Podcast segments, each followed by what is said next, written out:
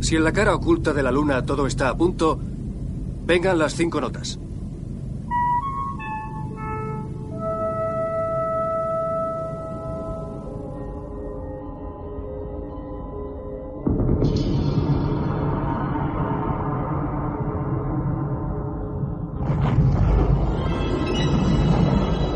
Mira, mira. ¿Qué es esa luz? Se está acercando. Siento que me observan. ¿Has sentido eso? He visto una sombra oscura atravesando la estancia. ¿Has oído eso? Ha sido como un susurro. Sí, viene del sótano.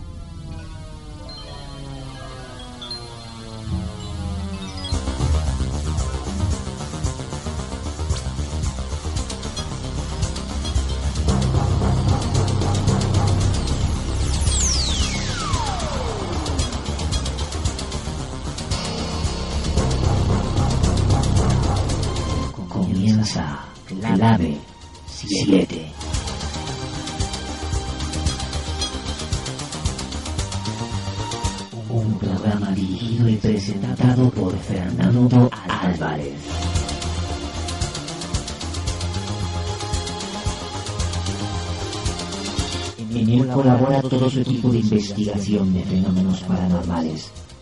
Clave 7.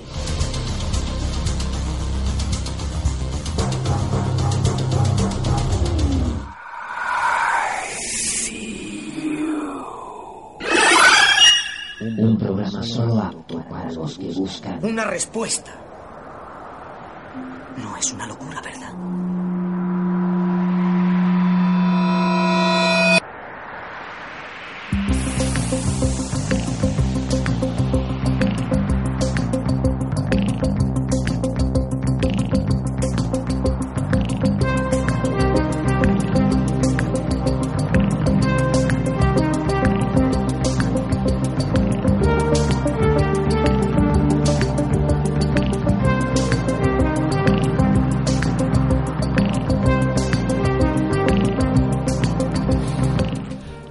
Hemos recorrido cientos de kilómetros hasta llegar hasta aquí, guardando miles de minutos de silencio, agotando las metáforas en nuestras formas, y hemos plantado cara al miedo y al terror, para hacer prevalecer el valor de la vida humana y el de nuestra condición de ciudadano libre.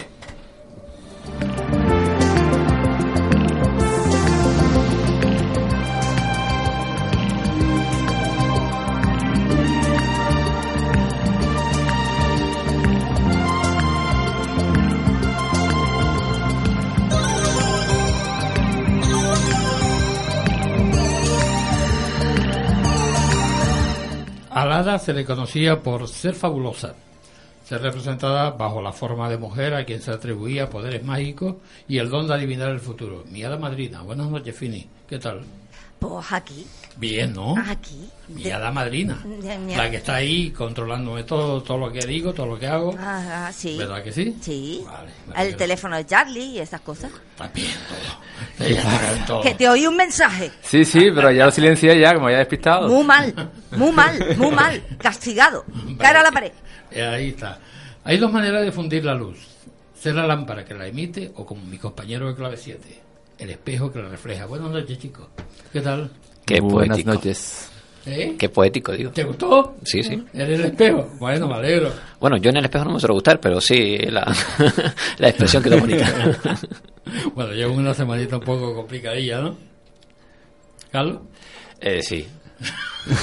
No puedo decir. Y todavía está complicado, ¿eh? Sí, Todavía sí, está- sí. No, estoy, estoy eh, mandando un mensaje a la realizadora, concretamente. Ah, vale, pero bueno, vale. en cualquier caso, eh, sí, he estado bastante mm, apurado, digamos, de, de trabajo, pero aquí estamos al pie del cañón, como siempre. Bueno, Jefe. alegro, dime. ¿Recuerda el teléfono del chat? Sí, por eso eso es lo que iba a decir ahora. Ah, vale. Tenemos a vuestra disposición un número de WhatsApp por si desean intervenir con nosotros en cualquier momento. El número de- clave 7 es el 693-531-920. 693-531-920. Bueno, hacemos una pequeña ráfaga musical y comenzamos.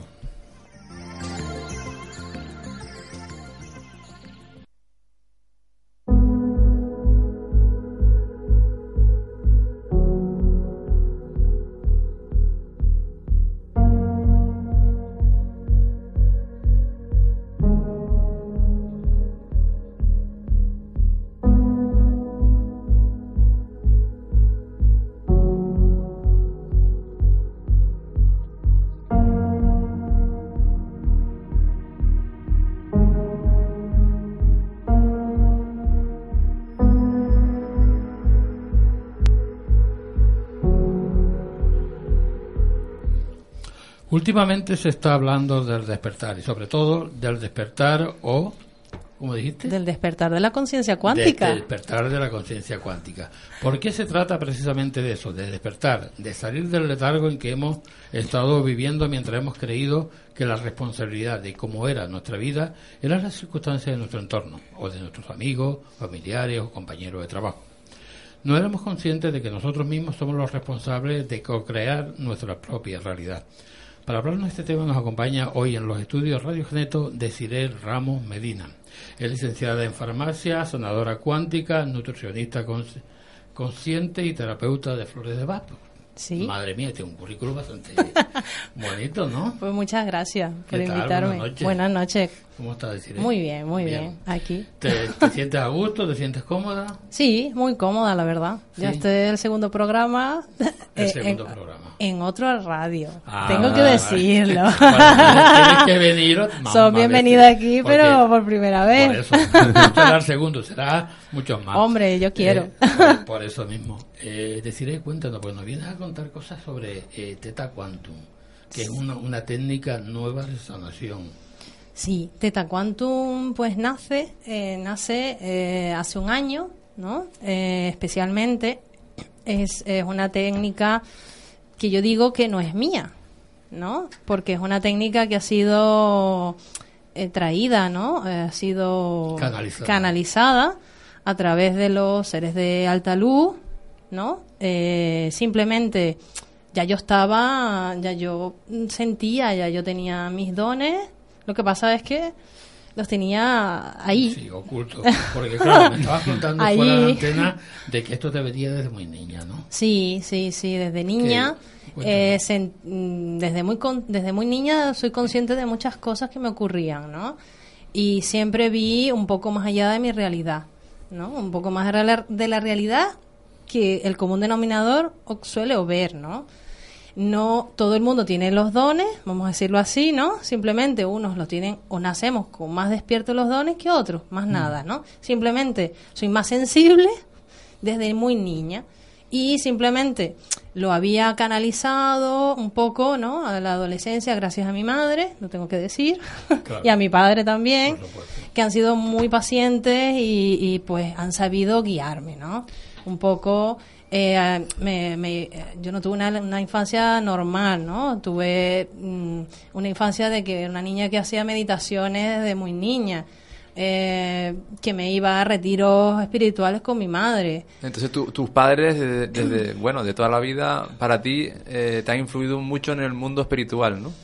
Eh, eso como... Más que espiritual, eh, un desarrollo, un crecimiento interior. Pero tus padres tenían una vinculación muy fuerte, pues eso, eh, al mundo espiritual, porque ellos tenían, me- medit, me- como has dicho, meditan, Sí. eh, eh, no sé si a lo mejor ellos tienen a lo mejor alguna influencia, pues, budista, algo así, o algo, o No, más bien... no, no, no, no, Ah. fíjate que somos muy creyentes de, Sí. de la católica, de la Ah. Virgen, del catolicismo, Vale, hacíamos, vale. en casa se hacía mucha, estos, ¿cómo se llama? Rosarios, ¿no? De la rosa mística.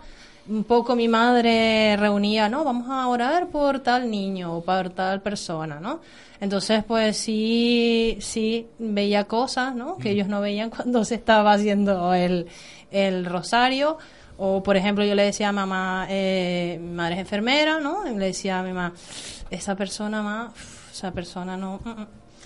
Eh, y me quedaba así como, uff, pues no sé cómo, ni cómo decírtelo, pero... uf.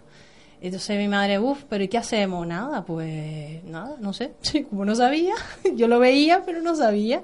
Entonces fue un poco enseñarme, ¿no? Hice un poco un camino de hacer Reiki, ¿no? Hice Reiki y eh, cuando estaba haciendo el segundo nivel de Reiki tuve una revelación.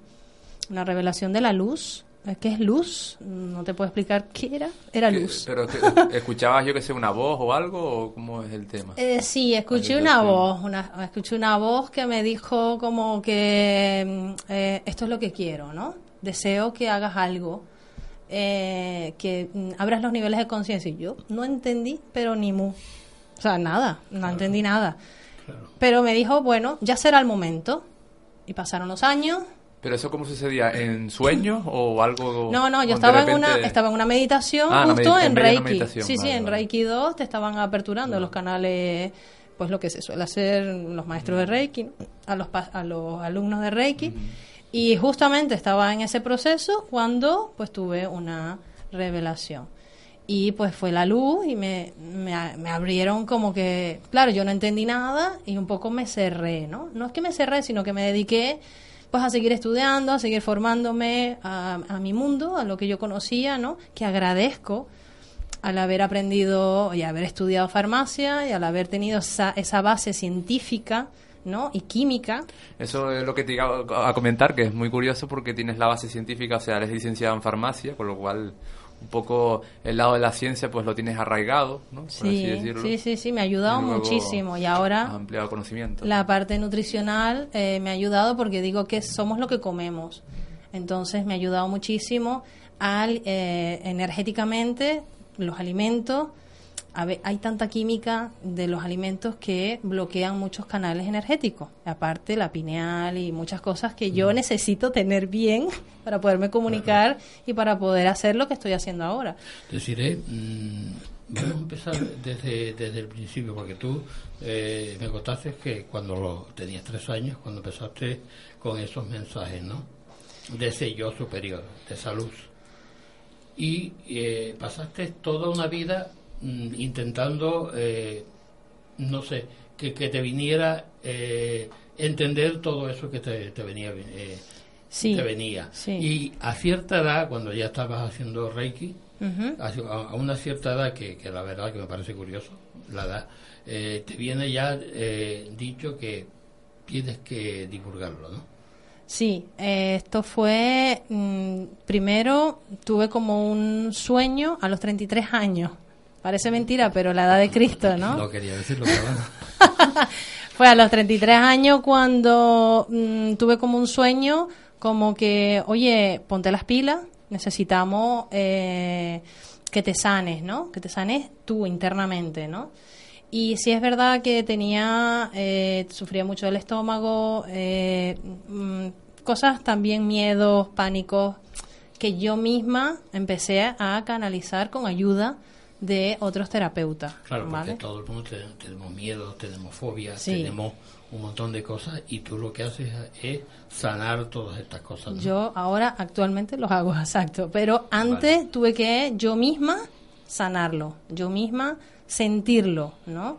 Y empezar a hacer ayunos, a limpiarme internamente y empezar a aperturar estos canales nuevamente que tenía dormido, ¿no? Y hacer como una limpieza. Estuve haciendo limpieza desde los 33 a los 34, un año, la verdad, no, no fue tanto, no fue tanto, pero fue intenso porque yo misma indagaba, ¿sabes? Hacía mis trabajos de, de meditaciones diario. O sea, un poco soy muy, mm, una persona muy correcta, muy disciplinada y gracias a eso, pues he hecho todo lo que he podido. Ah, después de eso, viene mi madre, me visita el año pasado en mayo, concretamente, y me dice, oye, ¿sabes que hice un curso? ¿no? Como ya yo siempre estamos conectadas y siempre estamos eh, haciendo cursos de crecimiento personal, de, mm, mira, ahora hice un curso de sanación, te lo voy a decir, ¿no? Eh, eh, se llama, trata de la misma onda teta, pero lo tiene y lo, lo ha llevado otra persona en Sudamérica, ¿no? Entonces, yo le digo, bueno, bueno, preséntamelo, ayúdame, ¿no? También me gustaría saber de eso. Y mi madre me, me, me induce a la meditación, ¿no? Que es diferente a la que yo hago. Bueno, es parecida, llego, llevo al mismo lugar, pero de otra manera, ¿no? Cojo otros caminos, pero llego al mismo lugar. Todos los caminos llegaron. Exactamente. Entonces, simplemente la primera vez que ella me, me llevó, ¿no? Me enseñó esa técnica que ella le habían enseñado en ese curso que ella había ido, que, la, que me dice, mira, de todos los cursos que yo he hecho de sanación, esto, de verdad, que es lo que más a mí me ha llegado y me ha sanado. Yo lo hago estando arriba, tengo una revelación, pero esta vez sí fue súper intensa, eh, eh, vamos, nunca había tenido algo similar en el resto de mi vida. Y ahí sí fue que la luz sí me dijo, es el momento. Estando arriba. Estando, bien, yo digo arriba. ¿Por qué digo arriba? Porque es el, un plano de la creación, ¿no? Donde se crea y se co-crea realmente, ¿no? Es el plano de la luz, ¿no? En este caso es el séptimo plano. Hay más planos, ¿de acuerdo? Pero se llega al básico, vamos a decir así, ¿no? Al séptimo. Y ahí bajo el séptimo, bajo una onda teta, de onda cerebral, llegamos a nuestro subconsciente y bajo nuestro subconsciente trabajamos la parte consciente para estar en aquí a la hora bien. Sí, lo que se trata es de que tú llegues a, a, a esos niveles de para llegar al subconsciente, porque eh, hay, hay que saber que son alfa, beta, Sí. Y a llegar hasta, Claro. hasta la teta, al subconsciente. no me está mirando, no sé por qué se ríe. Pero cuando llegas hasta ahí y tú organizas lo que es el archivo que tenemos nosotros en el subconsciente, Sí. que es el, donde almacenamos todas nuestras vidas. Eh, no solamente vida- no solamente archivo y perdona que te interrumpa no solamente archivo hay más cosas o sea hay un abanico de posibilidades de, de ahí dentro de sanar vale Nos, también están los archivos no Eh, de tu vida pero también hay mm, más cosas no muchísimas más cosas que se pueden sanar no Eh, aparte eh, tú reca- o reequilibras, puedes dar energía, eh, sanas lo, la parte física, la parte emocional, el- los chakras que están bloqueados, pues te- un poco, un poco trata el todo, ¿no? Porque estás en el todo, en la creación, ¿vale? Entonces yo voy a la física cuántica y trato desde la célula, desde el átomo, ¿vale? Hasta el, hasta el ser, ¿vale? Entonces se puede programar, desprogramar todo, o sea, todo. Entonces a nivel cuántico, la cuántica mide los quantum de energía, de energía molecular. Entonces yo trato de cambiar, de reprogramar esos quantum de energía molecular de la materia a nivel subconsciente. Y como somos 95% con- más subconscientes que conscientes, que solo el 5% somos conscientes del aquí y el ahora, entonces me, val- me valgo de eso, ¿no? De que a nivel cerebral producimos más de 40 mil millones de impulsos nerviosos en, la- en el subconsciente. Y bajo esta premisa, trabajo en el subconsciente, que es casi que todo el cerebro. Está trabajando casi que todo el cerebro. En cambio, la parte consciente se trabaja nada más la parte frontal. Claro. Eh, es decir, yo soy un patólogo, ¿vale? Yo no te lo, te lo digo, te lo digo porque yo ah, siempre hablo con la, con la palabra del pueblo. Muy ¿vale? bien. Porque eh, yo no soy licenciado en farmacia ni nada de esto, ¿no?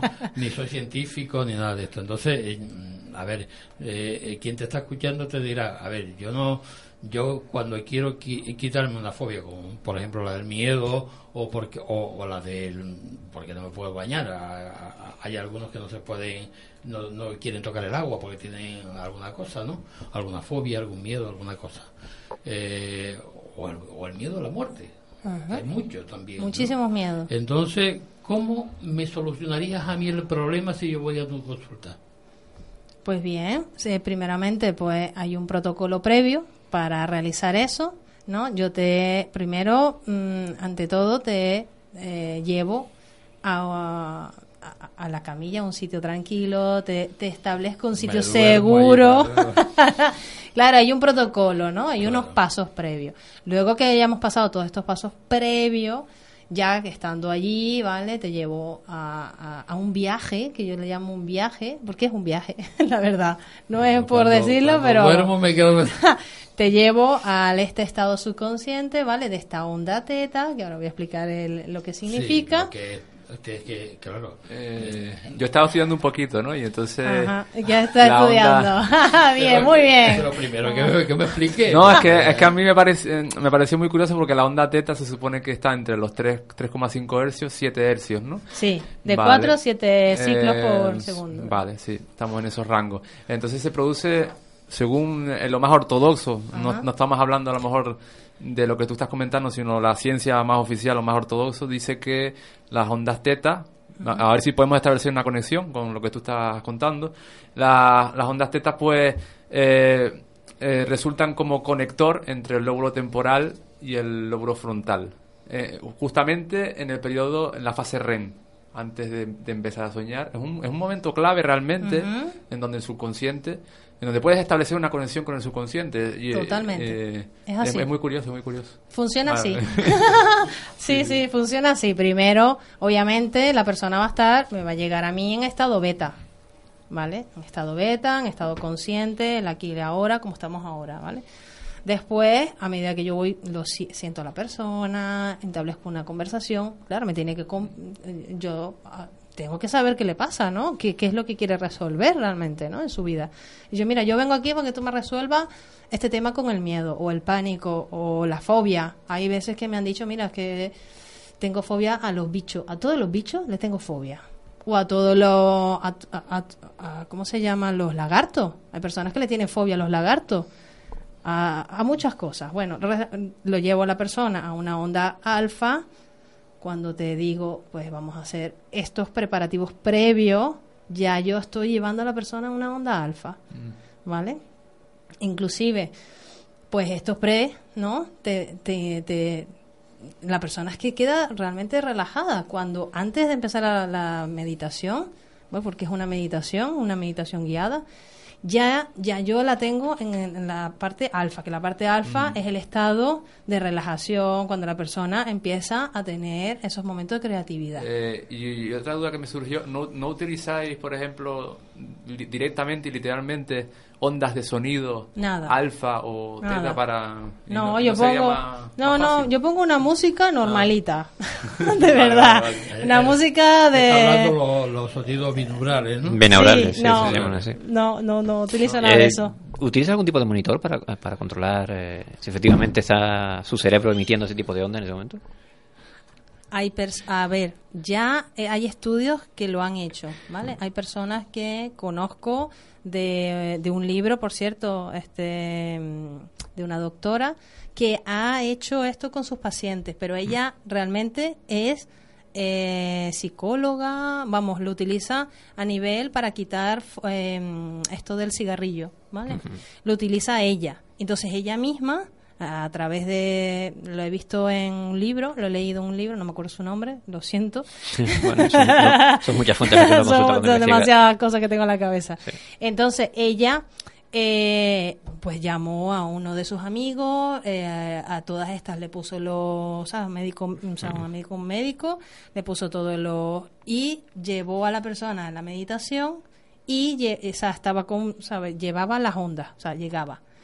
Y por eso es que eh, un poco se sabe que existe un poco esta onda teta, ¿no? Porque Sí, ha sido sí, no, en estudiada ese sentido y- sí. Pero yo te preguntaba si utilizabas algún tipo de instrumentación en ese sentido. Nada, nada, nada, nada, nada. La energía. no, no tienes instrumento para nada. Entonces, pues ya a nivel de cuando ya la persona está en esta onda de meditación, que yo la voy guiando, ¿no? Eh, llega a la onda teta. Es una onda muy profunda, pero la persona a todas estas está consciente. Yo puedo hablar con ella, ¿no? Le puedo preguntar, eh, tengo una comunicación con ella, pero la persona está viviendo ese momento para ella, ¿no? Es una experiencia. Yo solamente la acompaño, soy observadora, ¿no? Estoy, estoy en todo momento a su lado, física, y también estoy con ella en este lugar que yo la llevo, ¿vale? Luego, luego, pues entonces se, se, se, se establecen. Eh, yo trabajo a nivel de las figuras cuánticas, ¿vale? Yo trabajo a nivel de símbolos cuánticos, eh, que son símbolos geométricos, geometría sagrada. Entonces, con esta geometría eh, y estos símbolos, ¿vale? Ayudo a que se energéticamente pues sea más fuerte la sanación, ¿vale? Ah, afortunadamente, si la persona tiene algún tipo de fobia, pues entonces indagamos de dónde proviene, ¿no? La causa, de dónde fue causado y qué está afectando a su parte física, ¿no? Por ejemplo, un miedo, un pánico así que sea muy muy fuerte. En este caso, o, conozco una persona que le afectó sus riñones, ¿vale? Porque a nivel de la, de la de medicina tradicional china, los riñones, la parte de atrás, pues se refleja energéticamente si tú tienes miedos.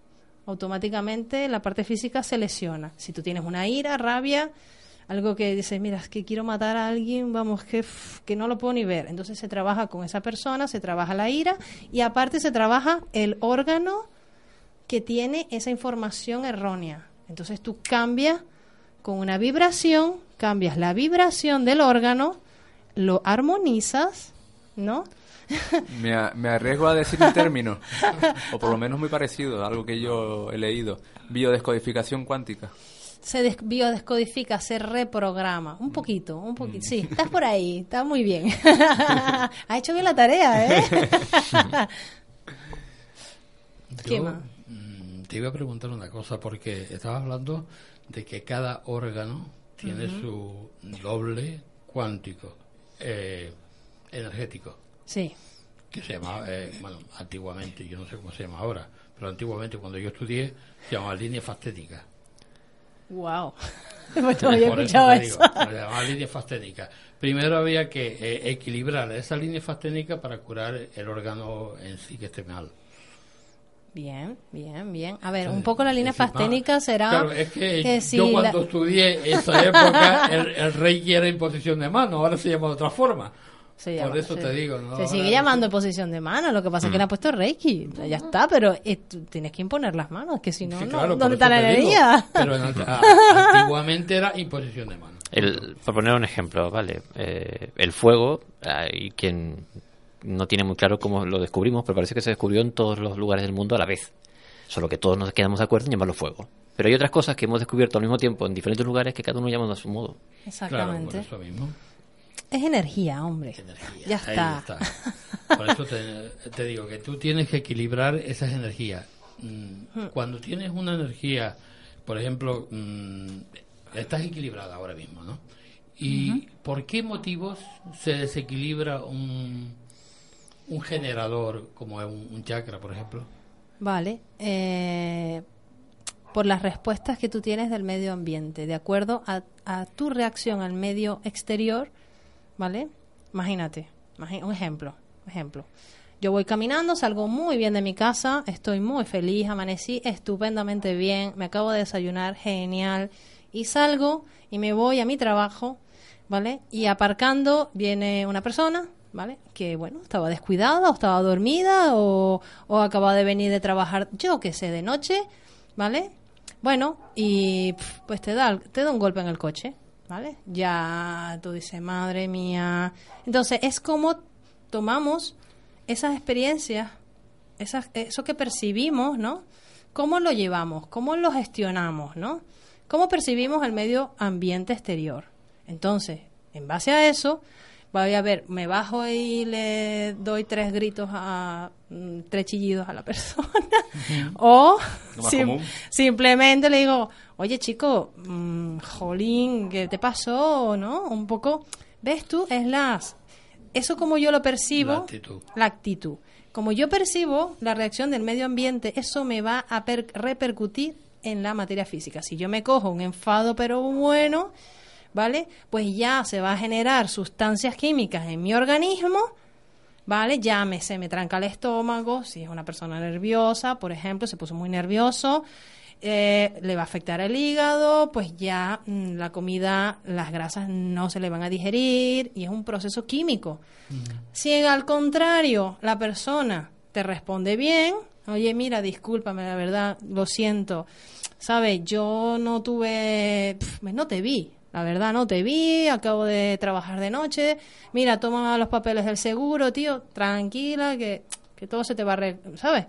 Vamos a llevarlo a lo seguro, aquí están mis datos y todo buen rollo, ¿no? A pesar de, la, de, de lo que sucedió, pues no te disgustaste. Oye, mira, de verdad que la persona se portó bien conmigo. Oye, entonces tu reacción al medio ambiente, si tú reaccionas bien ahí, pues entonces se generan endorfinas, ¿sabes? Sustancias. Oye, mira, qué bien, a pesar de todo. Oye, mira, la verdad que, uh, pues no importa, no importa, ¿sabes? Ujú. ¿Vale? Pero y en la vida que estamos viviendo hoy en día, que es estrés, corre, corre, corre, corre, corre, y todo el mundo cabreado. Pues el estrés. ¿Cómo, lo, ¿Cómo controlamos o gestionamos todo eso? Pues, pues hay maneras de gestionar el ¿Damos estrés. cabezazo contra la pared?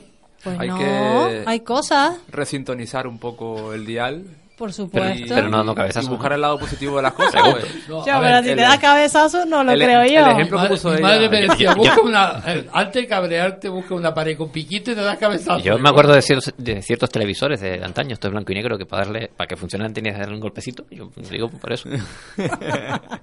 bueno, pero yo pienso que lo, lo que ella se refiere, además que el ejemplo yo creo que es bastante gráfico y lo representa muy bien, es que eh, hay varias maneras de interpretar una situación.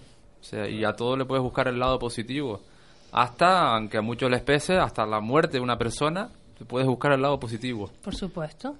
Eh, ya, ya es así, ya es así. Y, y- y si tú siempre empiezas a cambiar ese dial, pues finalmente, cuando ya hayas tenido un recorrido a final de tu vida o a muchos años, pues tendrás un sentimiento eh, positivo porque tu cuerpo ha estado segregando un montón de, sus- de sustancias químicas que siempre te llevan a pensamientos positivos. O sea, es como la depresión, pero al lado contrario. Si empiezas, si Todo- eh, todo empiezas esto- a pensar en negativo, entras en depresión, pero si empiezas a pensar en positivo, entras en un estado de euforia, alegría, por así decirlo, o paz. Hay, ciertos estudios que dicen que, Ah, de- desde un punto de vista bioquímico, por supuesto, hay personas que, digamos, que están mejor diseñadas para ser felices. No. Leído algún- Hay- No estoy de acuerdo. Hay un, condicionante genético que puede No. repercutir en- más en la Lo depresión. siento, ¿no? lo ¿no? siento con vosotros, O sea, lo siento. entonces- lo siento por a- negarle, porque Sí. somos nosotros que creamos. Nosotros podemos cambiar. Sí, Por Claro. supuesto. Podemos ¿Me estás- cambiar. ¿Qué me estás contando? ¿Que le vas a dejar tu felicidad a la genética? Por favor. No, eso no. no. estoy de acuerdo. No es Lo 100% siento, así. No lo es 100% siento. así. No, no. Pero tú nada. que, bueno, que tú que tienes la parte científica, o sea, espera un momento, quiero explicar una cosa. Si tú tienes en tu ADN, en tus bases químicas, ¿vale? Vamos a las bases químicas, tú segregas una eh, enzima, una proteína que codifica y una serie de sustancias que en el cerebro pues tienden más a, pues al, al cortisol, por ejemplo, a estar más estresado pues, de manera tan fácil, eso genéticamente se ve y eso está demostrado. Lo que pasa es que no no es que sea 100%, me refiero yo, tú, tú tienes la, tú puedes tener la voluntad de cambiar. Por supuesto, Claro, ahí sí. está, ahí está. En los estudios ahí de- está. cambiar tu ADN. En los estudios de epigenética dice que hay otro tipo de información. Bueno, se atreven a afirmar Pero que hay lo otro que tipo de decir- información que se transmite a través de los genes, solo que de momento no hay estudios que lo, lo avalen al 100%, y algunas de esas eh, de esos de esa información que se transmite se pueden llegar a transmitir hasta miedos. Por eso digo Totalmente. que por eso digo que posiblemente eh, cabría la posibilidad de que hay gente que mm, venga con esa capacidad para hacer. Otra cosa es que eh, te acabes creyendo que todo lo que ocurre es verdad y que todo lo que ocurre es malo y, y, y al final cambies esa, esa, esa potencialidad que tiene. Esa creencia. Sí, claro, por supuesto. Es una creencia. Ahora sí puedes hablar, Phil. Ahora sí puedo hablar, Sí, ¿me da sí. usted su permiso? Sí, hay Hitler. Oye, Heil Hitler, tu, a ver, tu tía la de Cuba. Eh, eh, eh, por ejemplo, en mi caso, yo soy eh, de- depresiva diagnosticada. Tengo déficit de serotonina, mi cuerpo no la gestiona. Yo tengo que tomar un recaptador de serotonina porque cualquier cosita, aparte de que mi situación ahora mismo no es la mejor del mundo, llevo siete años en el paro y la cosa está muy mal eh, también tengo ese problemilla, ¿no? De que entonces yo con mi pastillita por la mañana, pues igual que el que tiene eh, déficit de insulina y no su cuerpo no la no la produce y se tiene que inyectar insulina, Muy pues bien. yo no genero serotonina. Muy bien.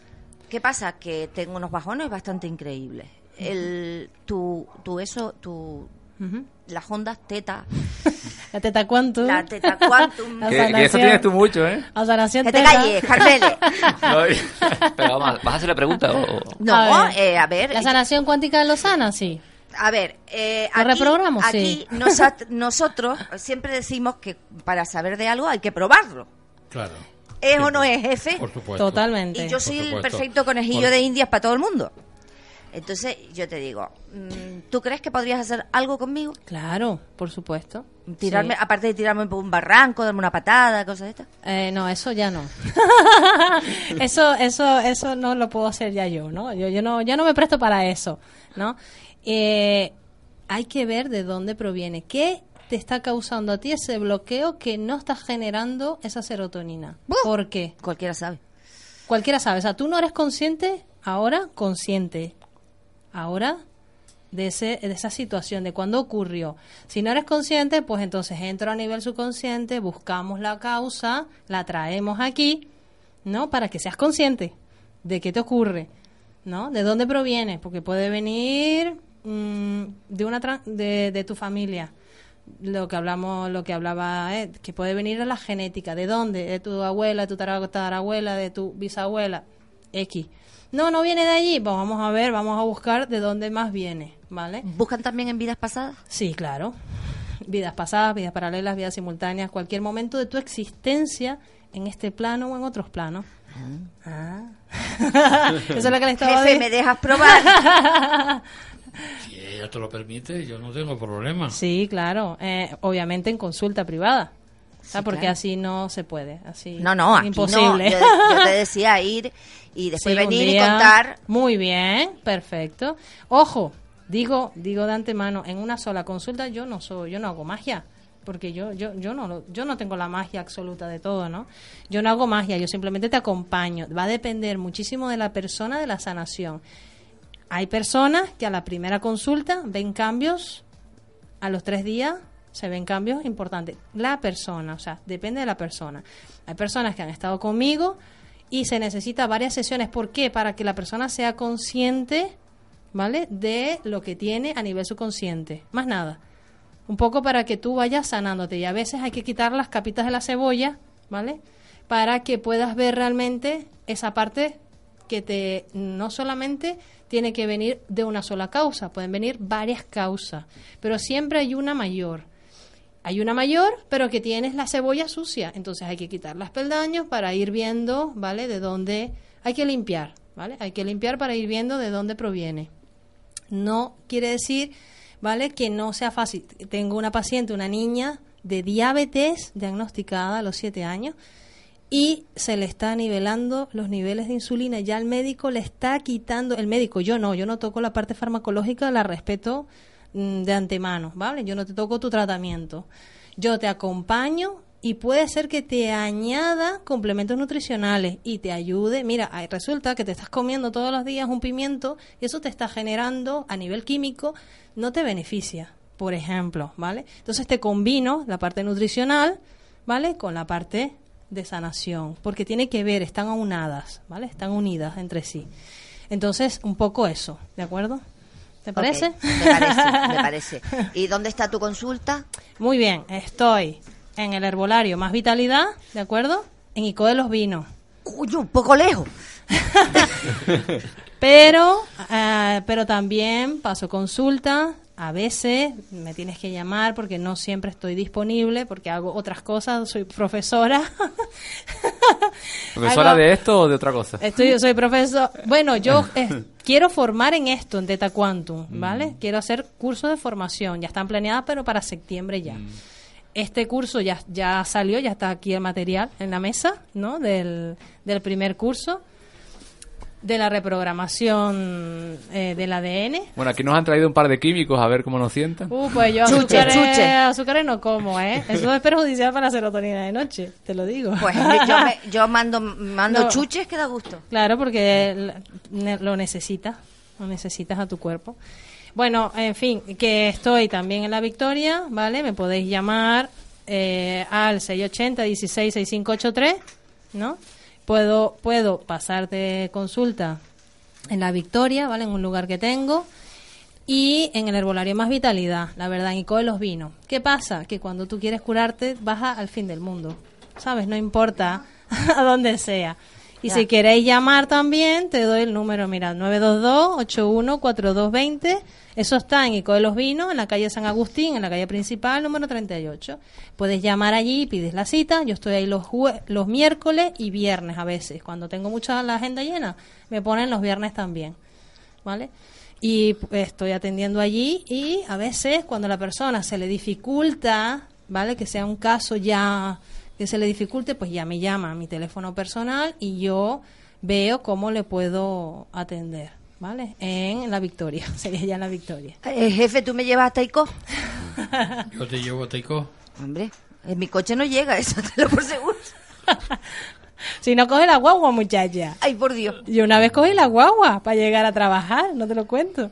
No tenía coche y cogí la guagua y me fui a Ico. De la No, Victoria. claro. Bueno, de no, la de Santa Cruz. En ese entonces estaba viviendo en la laguna. Cogí mi guagua en la laguna y me fui a Ico a trabajar. Ay. A pasar por consulta, claro. Bueno, habrá que ir para allá, para Ico. Pues bueno, hay, mira. hay otra vez de San Marcos también, así que no. A ver. Ay, que sí. Pues mira, vamos. Ya he eh, ido, ya he ido, está muy bonita. tú te quedas allí, yo me voy a la vas a playa. la playa, vale. Yo pensando, creo que hemos dejado un poquito a medias la historia que nos estaba comentando ella sobre estas entidades que contactan contigo. Ah, vale. Eh, Sí, a ver, vamos a ver. Esto no es mío. Lo estaba comentando, lo había comentado antes. Teta Quantum, eh, inclusive el nombre, el, no sé si tenéis allí, traje un poquito los flyers, ¿vale? Tengo el nombre registrado, Teta Quantum, el nombre, tanto el nombre como el logo, Tiene un registro, sí, sí. está registrado, pero está canalizado. Vamos a ver, todo tiene su porqué, su lógica y su punto exacto. Vamos a ver, yo me decían, tienes que hacer un redondo, tienes que hacer una flor, tienes que hacer esto, lo tienes que poner así, tiene que ser tridimensional. Pues yo lo hice tal cual como los seres de alta de alta luz me lo dijeron, ¿vale? Eh, Entre los seres de alta luz, ¿quieres que te mencione algo? Eh, sí, todo lo que sepa. Todo lo que sepa. Todo lo que puedas Si contar. tienen una apariencia física, si... Muy bien, pues. O cómo se identifican, si tienen alguna Vamos a ver, de- hay seres que están, eh, que vienen del plano 1033, eh, para arriba. 1033, o sea, Sí. ¿cuántos planos hay entonces? No hay, hay un sinfín. Y sin fin, infinito, sinfín, como universo, ¿vale? como multiverso. Hay sinfín de, de planos. Eh, los planos se conectan con seres ¿no? elevados. Y dentro de estos planos, cada plano, hay, eh, o por lo menos a mí me han dicho, oye, soy de, ¿de dónde vienes? Soy del plano 1033. Yo le digo, ok, bien, dime tu nombre. claro. Y tú le dices, de plano, yo soy de plano 3, ¿no?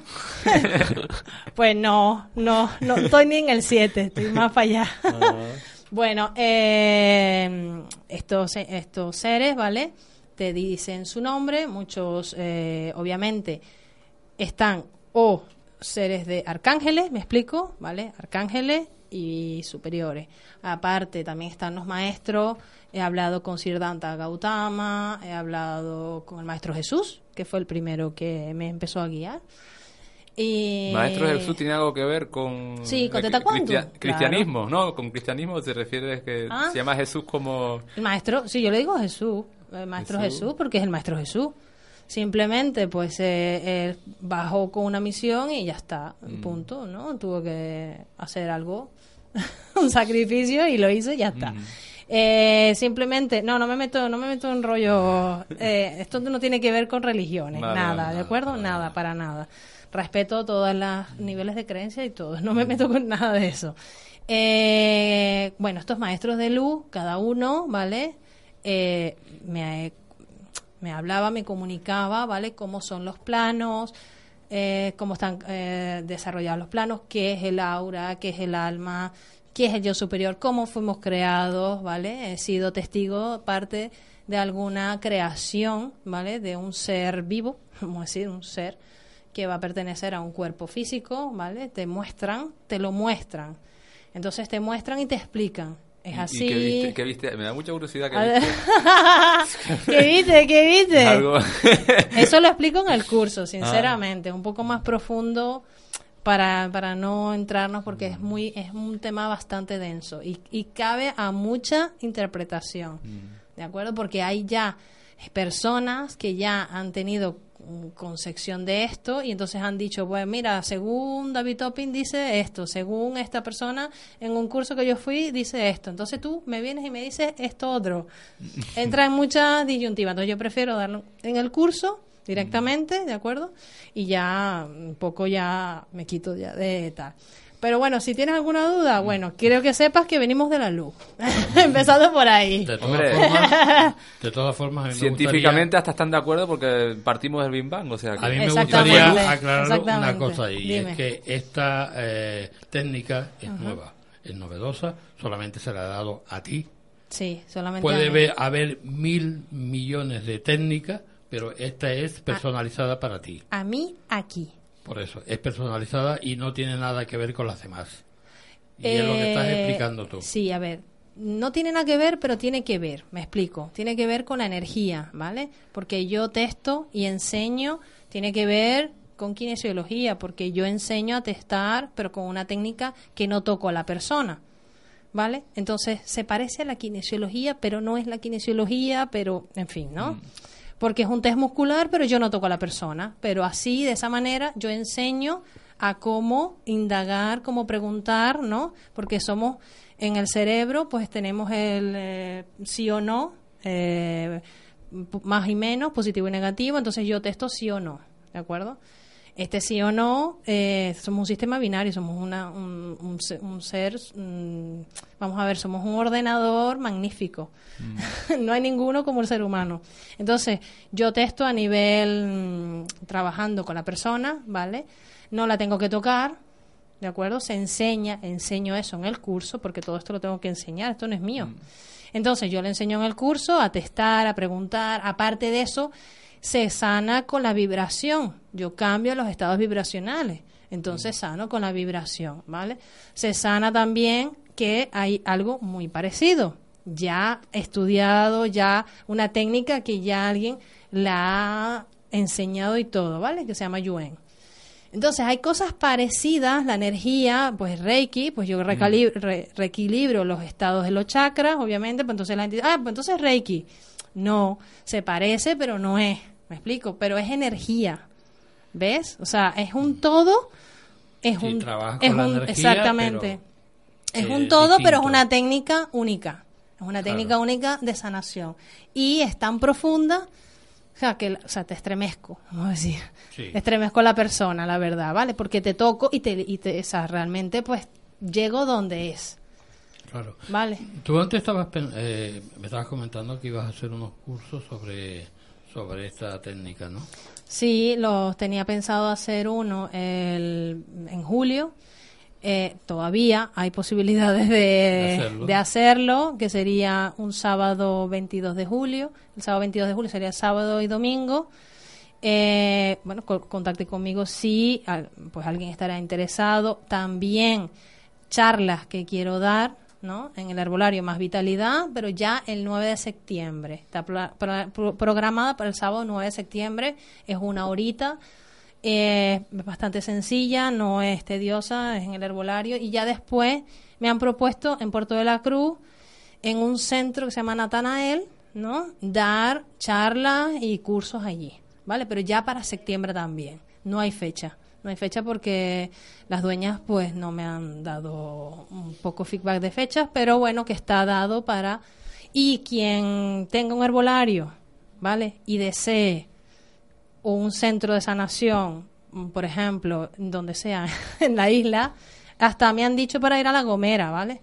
Y me he dicho, he dicho que sí, pero ya para, para septiembre también. O sea que para septiembre yo no sé cómo voy a hacer. pero bueno, que estoy abierta, que estoy abierta para dar charlas, cursos eh, y hacer el curso Teta Quantum, que es súper interesante, ¿no? De momento lo vas a hacer en, en el herbolario de ICO. Sí, en el herbolario de Más Vitalidad tengo planeado hacerlo, ¿vale? Ajá. De momento, de, De momento. momento. No hay ningún herbolario que se haya de- eh, prestado a, a que tú lo vuelvas, lo hagas más cerca, por ejemplo. Mm, no, de momento no, por eso es que estoy abierta a... A ver, yo en hace varios meses, hace unos tres meses, le escribí a Casa, a Casa de la Luz, pero bueno, ya esto es aparte, Sí. ¿no?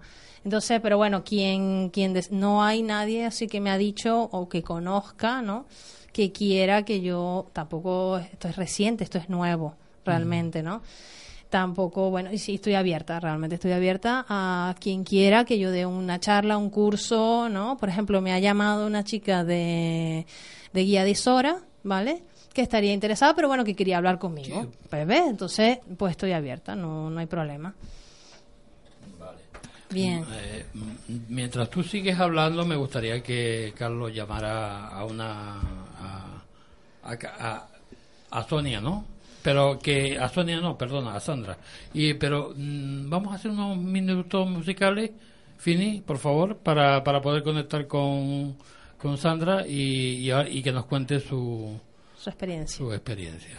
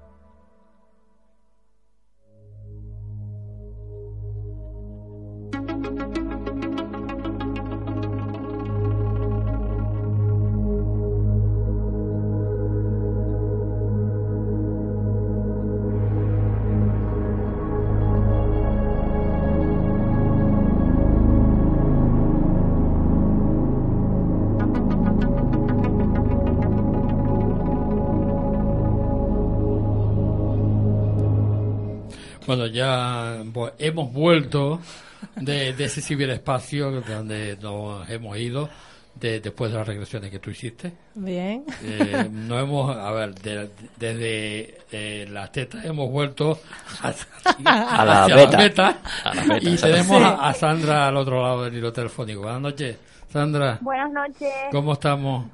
¿Qué tal? ¿Cómo están? Eh, bien, de momento bien. ¿Y tú por el puerto? Por el puerto, Yo ¿no? bien, bien. No, no, por el puerto no estás, ¿no? En Icónico. En Icó. Icó. Ah, vale, Sí. está más lejos. Que eh, me estaba comentando, eh, Desi, que, que te estuvo tratando sobre unas fobias que tú tenías, ¿no? Sí, al mar. Mm. Al mar. Cuéntame cómo fue el proceso de, de quitarte esa fobia.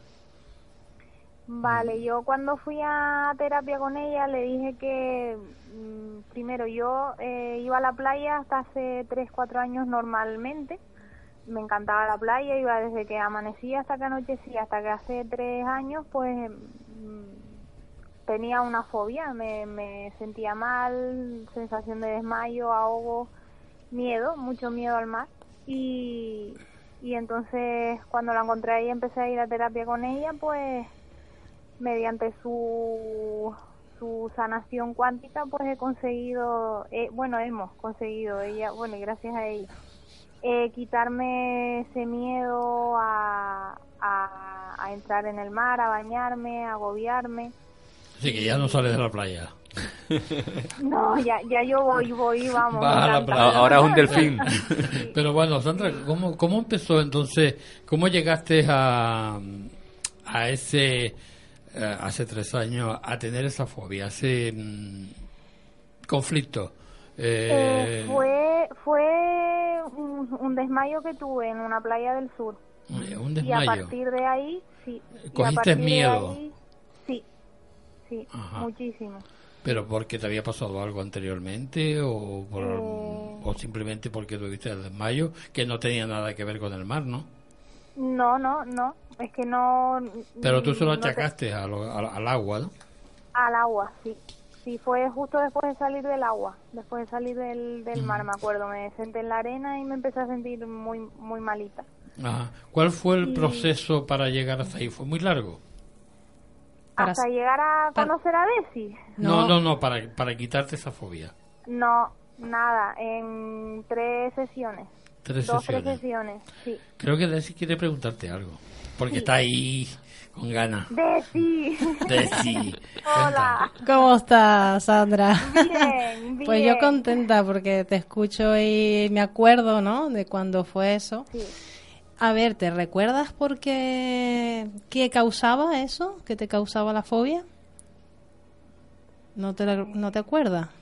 Mm, ahora mismo estoy. Si me echas un cable, un poco Eso se, se nota que está bien curada entonces porque ni siquiera se acuerda del, Claro, del es que, problema. es que lo desprogramé, imagínate, que si no, no se de bañaba. Si no, no se bañaba en el mar.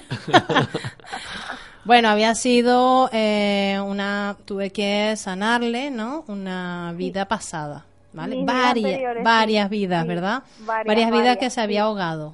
Sí, sí, sí. Y llegó, eh, se le activó, ¿vale? Se le activó porque hay procesos, ¿no? Eh, vamos a hacer ciclos, ¿no? Que habían estado allí un poco. Entonces era como que tocó el mar en ese preciso momento y en ese momento, en ese, en ese año, tal, pues se le activó, se le activó otra vez, pero se nos activa para sanarlo, para sanarlo y te da esos síntomas para que tú realmente lo trabajes y te lo sanes de que viene que está registrado ahí y que te está molestando de esa vida pasada, que ha sido consciente porque ella fue consciente de que se estaba ahogando, de que se estaba muriendo. Entonces eso le activó eso en su en su parte consciente. Entonces se sana a nivel subconsciente. Sandra, Dígame. estás curada. Yo estoy, vamos, mm, maravillada con Desi. Maravillada con Desi, pero ya te puedes bañar en el mar, ya te puedes lanzar, ya puedes Sí, sí, disfrutar otra vez. disfrutar otra vez de, de- de la playa, no, ya no me dicen vamos a ir a la playa, yo, ya yo busco Ya coges alguna las bolsas y te vas para la playa. Sí. Sí, que, que, bueno, que en tres sesiones fáciles de, de media hora, ¿no? Más o menos. Eh, sí, unos, unos aproximadamente 40, 40 minutos. 40 45 minutos, minutos. Ya con eso ya solucionaste el problema, ¿no? Sí. Aparte, sí. aparte, ahora estamos trabajando la abundancia y tiene Sí, algo que decir. favor. Ah, a ver, a ver. A ver, Sandra, cuéntame. Vale. Fue empezar a trabajar la abundancia y llegar un dinero a casa que hacía ya tiempo que estábamos esperando y llegó paja, o sea, fue activar eso y, y llegar, llegar así como caído del cielo. Bueno, si ma- una lotería, vaya. es decir, que si yo me arrimo a Sandra ahora, me, me viene cositas buenas. a ver, si, decir, si yo me arrimo a es Desi, dicho y seguramente me, me, me toca la lotería. Fue dicho y hecho, o sea, fue trabajar la abundancia y mm, escribirle. A Sí. ver, Y- con el trabajo también, ¿no te acuerdas? y con el trabajo, Ah, sí. te pusieron más cerca de casa, ¿ves tú? Y mejoraron el horario, se lo mejoraron. Oye, Desi, eso tenemos que hablar tú y yo, ¿eh? Estas cosas. Oye, puedo contar una anécdota sobre eso. Yo también he trabajado en la abundancia porque yo he estado intentando experimentar con el tema de la ley de atracción y entonces yo cogí y puse un posit debajo de mi hucha donde pone mucho dinero. Ajá. Fue unos meses después donde yo conseguí trabajo y me va muy bien. ¿Ves tú? ¿No Me ¿Te acuerdas? Tengo muchos ingresos. Sí, pero esto fue, esto es a nivel subconsciente y te lo trabajo arriba. Y tengo pacientes, esto aparte de Sandra, que no han tenido esto, oportunidades de, de trabajo o esto, y es trabajar la abundancia, limpiar a la persona, quitar un poquito esas cosas que están allí en sus campos áuricos y la persona despegar. Sandra, Una ayudita. Vamos. Sandra. Yo, yo ya no estoy pegada al suelo, estoy despegada. no me digas. Ya estás volando ya, ¿no? Oye, La verdad mm, que Desi es magnífica, como persona y como terapeuta, como todo. Yo, gracias que la tengo a mi lado Gracias a ti, mujer. y me ayuda bastante. Ya, ya, ya se ve que es una, una bellísima persona. Sandra, muchísimas gracias por haber intervenido y Gracias a ustedes. Gracias, eh, Sandra. Gracias, gracias, Desi, gracias Un besito. Un. Buenas noches. Buenas noches. Buenas noches. Buenas noches. Gracias. Hasta luego. Bueno, Desi, eh, ya nos queda poco, pocos minutos. Eh, ¿Qué podemos hacer para el que quiera mm, contactar contigo? Para, no sé, si quiere eh, quitarte, quitarse alguna fobia, algunos miedos, para eh, equilibrarse los chakras, para, no sé, el tema de la abundancia, para Sí, cualquier cosa. Se trabaja para, para todo, la verdad, ¿vale? Se armoniza todo lo que la persona quiera. Aparte, pues hay muchas patologías. eh, la migraña, ¿vale? Eh, la verdad que tengo experiencia con una migraña, con una persona con, con cáncer, ¿vale? Eh, y eh, se ha visto bastante, mm, o sea, muy buenos resultados, ¿vale? Pero también depende de la persona. Y si quieren llamarme o contactar conmigo, tener alguna duda, que yo se las aclaro, o, o ya directamente eh, pedir cita, ¿no? Piden cita en el herbolario Más Vitalidad, en ICO de los Vinos, al 922 81 4220 922 81 4220 queda eso queda en Ico de los Vinos, en la calle San Agustín, número 38, o también llamarme al 680-166583. Pueden consultar Facebook también, Amada y Sanación, y pueden mirar algunas cositas que hago, ¿vale? En Facebook, algunos tips, algunas co o sea, algo que yo siempre escribo y publico, ¿no? También, que me quiera seguir en Instagram también estoy. Vamos, para todos lados estoy yo. Y quería añadir algo más. ¿Vale? Quería añadir, quería eh, decir algo, ¿no? Para que quede un poquito claro, ¿vale? Todas las células tienen una energía, ¿de acuerdo? Las células eh, forman eh, la, la- la vida, ¿de acuerdo? Somos trillones de células que trabajan en conjunto, ¿vale? ¿Para qué? Para formar nuestros órganos, para formar todo, un todo, ¿de acuerdo? Y somos seres vibraciones, que vibramos, ¿vale? Que estamos vivos. Dentro de nosotros hay unos campos vibracionales que son los chakras, ¿de acuerdo? O también muchos otros campos, ¿vale? Eh, quiero decir que las vibraciones constructivas de amor y luz pueden corregir muchas enfermedades o patologías, ¿de acuerdo? Y que todos los pensamientos de tu mente generan energía. ¿Qué quiere decir esto? Que tus buenos pensamientos pueden curar, ¿vale? Y los malos pensamientos podemos crear enfermedades. Nosotros mismos las creamos, ¿de acuerdo? Las personas son energía y todo lo que vemos está hecho de energía, ¿de acuerdo? Una mesa, una, una, una madera, todo es energía.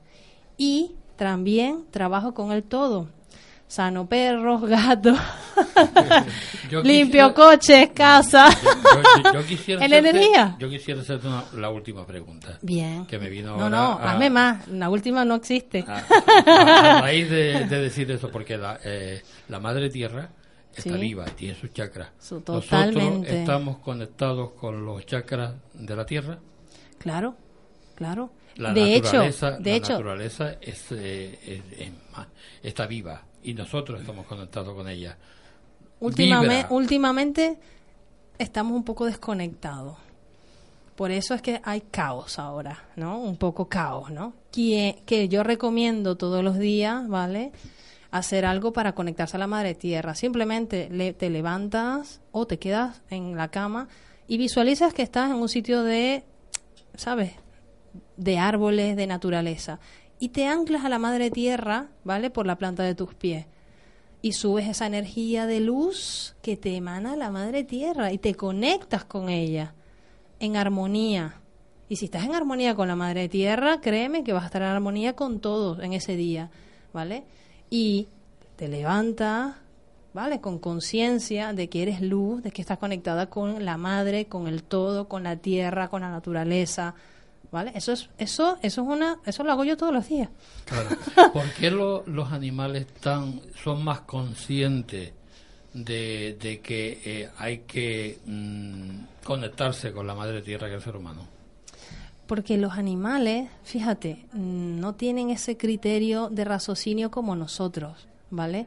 No cuestionan, los animales no cuestionan, ¿vale? No, no se quejan, no hablan, ¿vale? Tienen otra onda telepática, ¿vale? Se conectan a través de una onda telepática y, por ejemplo, yo tengo dos gatitas y a ellas les encanta estar en la tierra, conectarse con la tierra y me lo piden, por favor, ábreme, quiero salir a la tierra, ¿no? Y yo les abro y están un ratito afuera y ya después solas entran, como que ya me conecté, ya estoy en armonía, ¿sabes? Y se les siente que están felices, ¿no? Yo he Porque escuchado incluso muchos estudios científicos que dicen que cuando nos vamos a acampada o estamos en naturaleza, pues nuestros ritmos circadianos se sincronizan. Totalmente, la naturaleza ayuda a sincronizar y limpiar los campos energéticos. Tú abrazas un árbol, ¿vale? Y te estás conectando con la madre tierra, con tu esencia, con, con el todo, ¿vale? ¿Qué es el todo? ¿Qué es el todo? El todo, pues no sé, no sé a qué te refieres. El todo es la luz, todo, el todo, el todo es la creación, Sí. ¿vale? Unos le llaman Dios, otros les llaman, eh, no me meto allí, ¿vale? El todo. Eh, deciré Ramos Medina. Buenas noches, muchas gracias por, eh, por haber venido y espero que no sea la última. No, Yo por creo supuesto que verte no. aquí más a menudo y que nos sigas contando todas estas cosas tan bonitas que nos cuentas y nos hagas equilibrar un poco más. Muy que bien. Estamos todos desordenados ahí. Muchas gracias por invitarme, de verdad, por este espacio, por esta oportunidad de comunicación. Tienes ¿vale? un sitio aquí, cuando quieras. Muchas gracias, muchas Cuando gracias. quieras. Así que eh, cuando tú quieras venir, cuando quieras exponer alguna cosa, cuando quieras mm, lo que quieras, a- ayuda, si quieres, para que la gente te escuche, aquí estamos. Muchas gracias, de verdad. Se se les a agradece a todos. Gracias. ¿eh? Hacemos un pequeño descanso para publicidad y enseguida volvemos.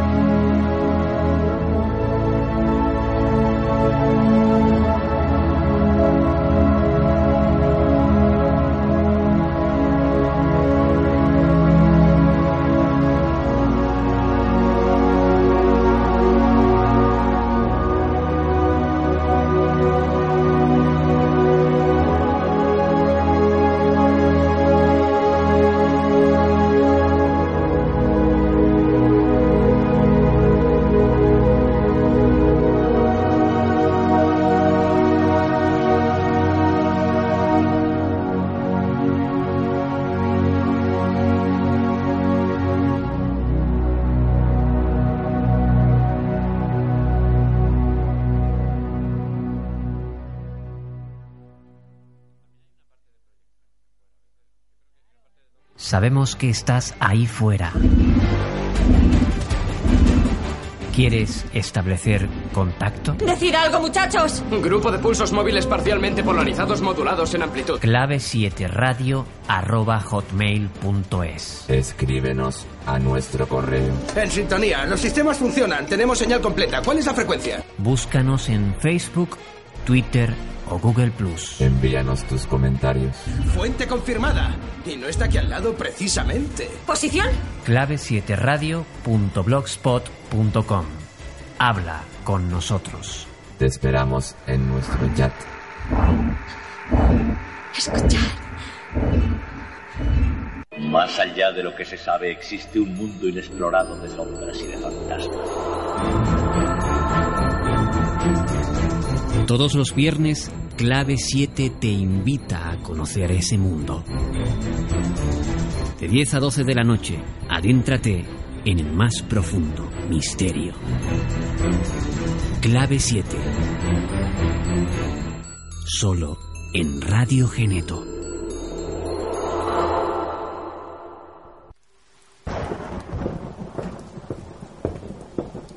Sigues en Clave 7. Y aún hay más.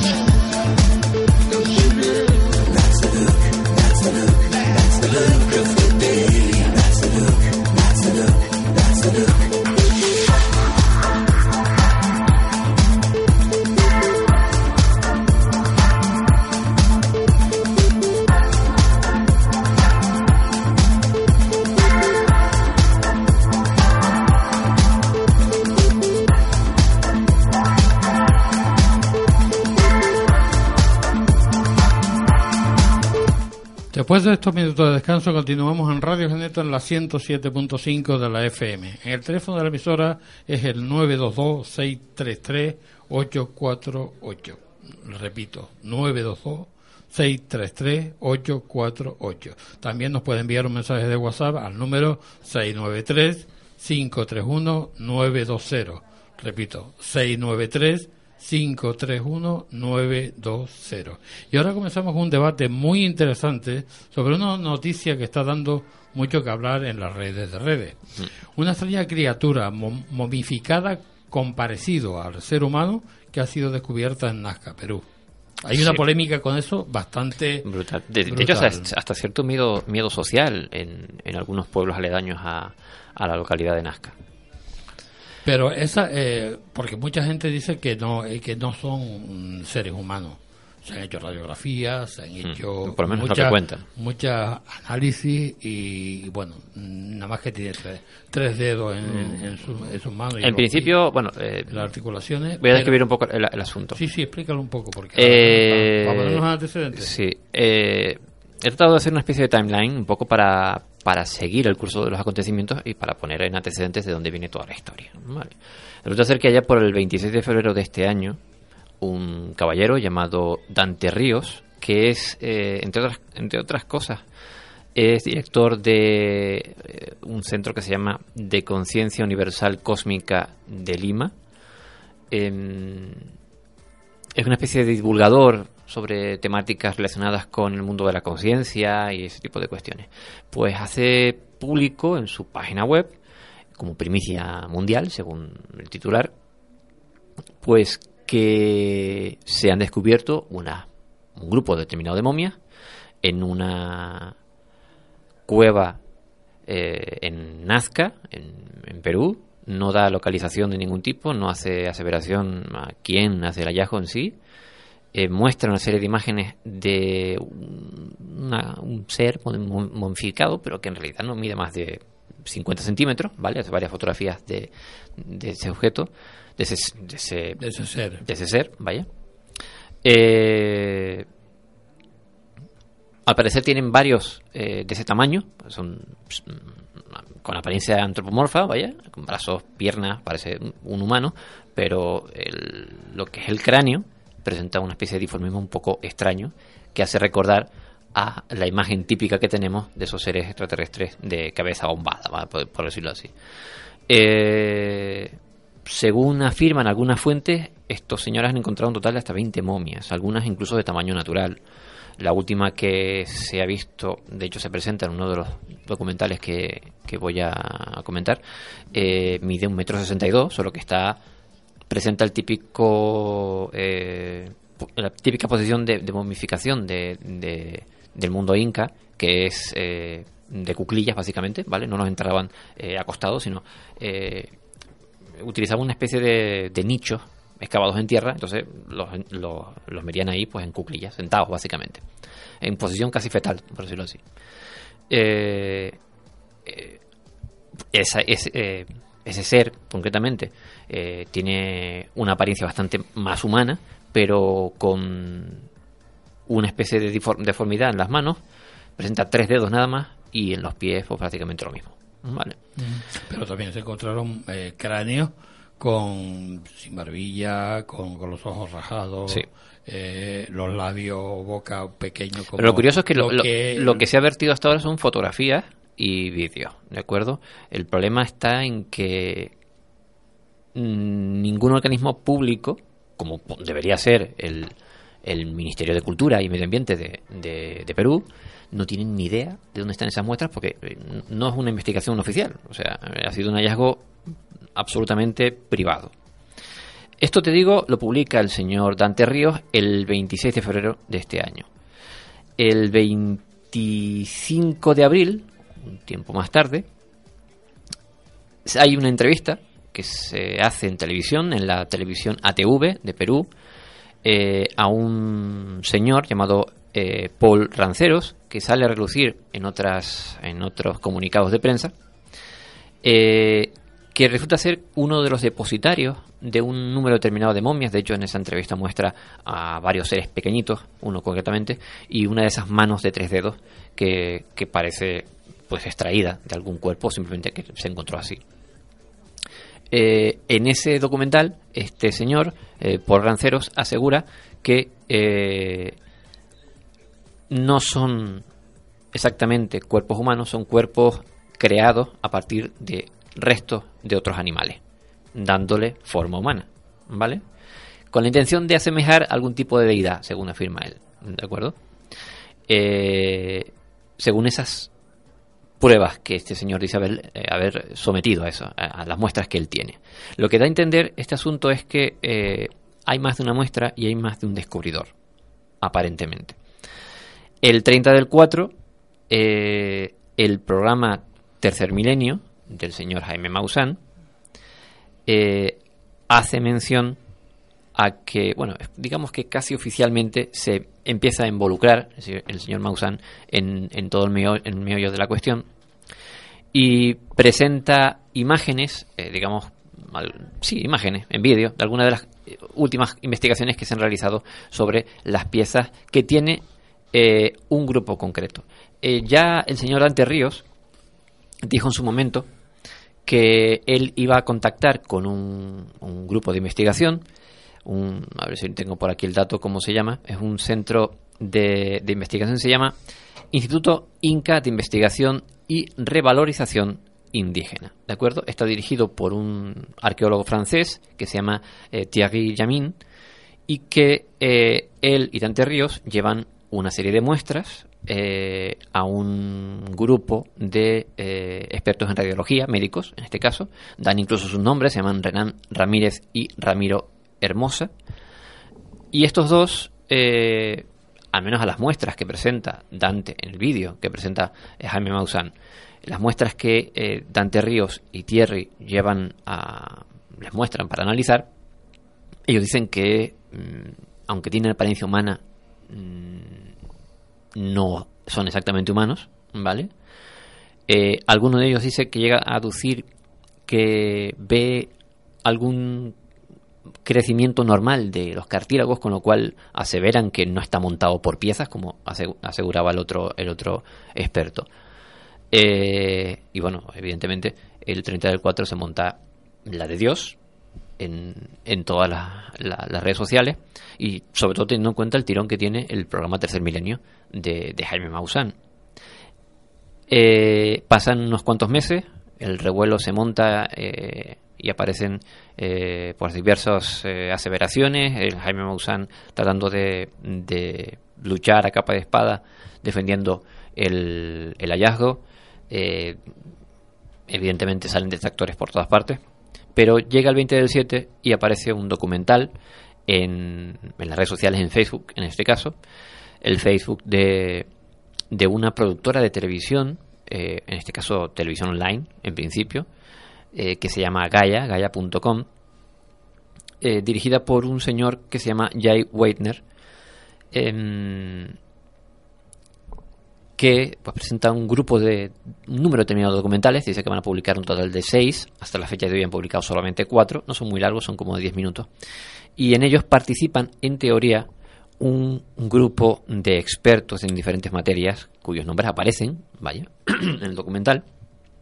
Según ese documental, eh, ahí participa un señor llamado Konstantin Korot- Korotkov, profesor de la Universidad de San Petersburgo, el doctor José de Jesús Zalque Benítez, experto forense en la Escuela Nacional de Medicina de México, Natalia eh, Zalan- Zaloznaja, eh, jefe de análisis eh, de imágenes del Instituto Médico eh, MIPS, no sé exactamente dónde está ubicado, eh, y por supuesto, dentro de todo el asunto, Jaime Maussan. Ajá. ¿De acuerdo?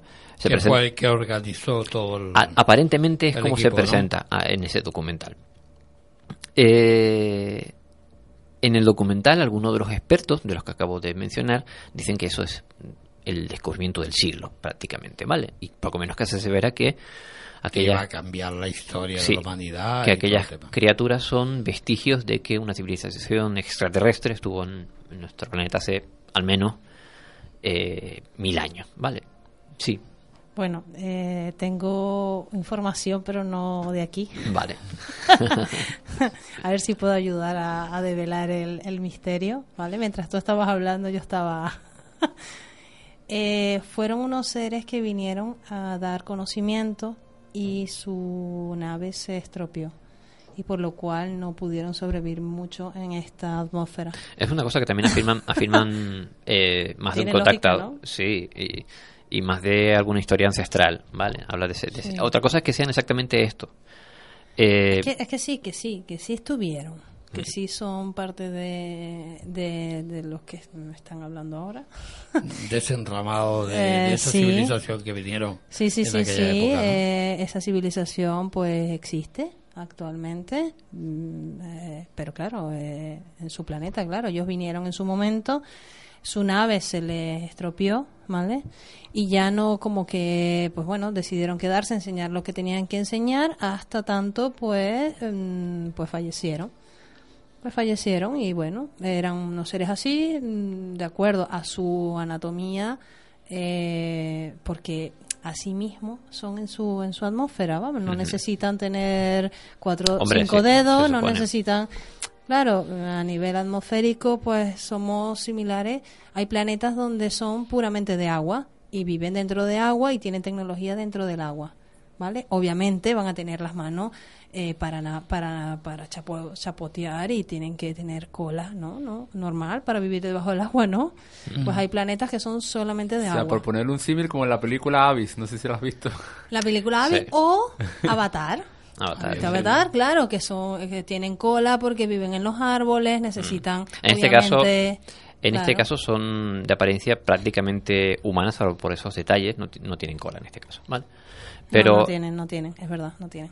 en cualquier caso, eh, bueno, estos son los datos que estoy presentando en base a lo que se ha ido descubriendo en cuestión. Y porque se van añadiendo detalles y sobre todo eh, personas que han estado relacionadas como Jaime Maussan con, eh, hay que decirlo claramente, con fraudes eh, mediáticos como el de la momia de Roswell, ¿vale? Sí.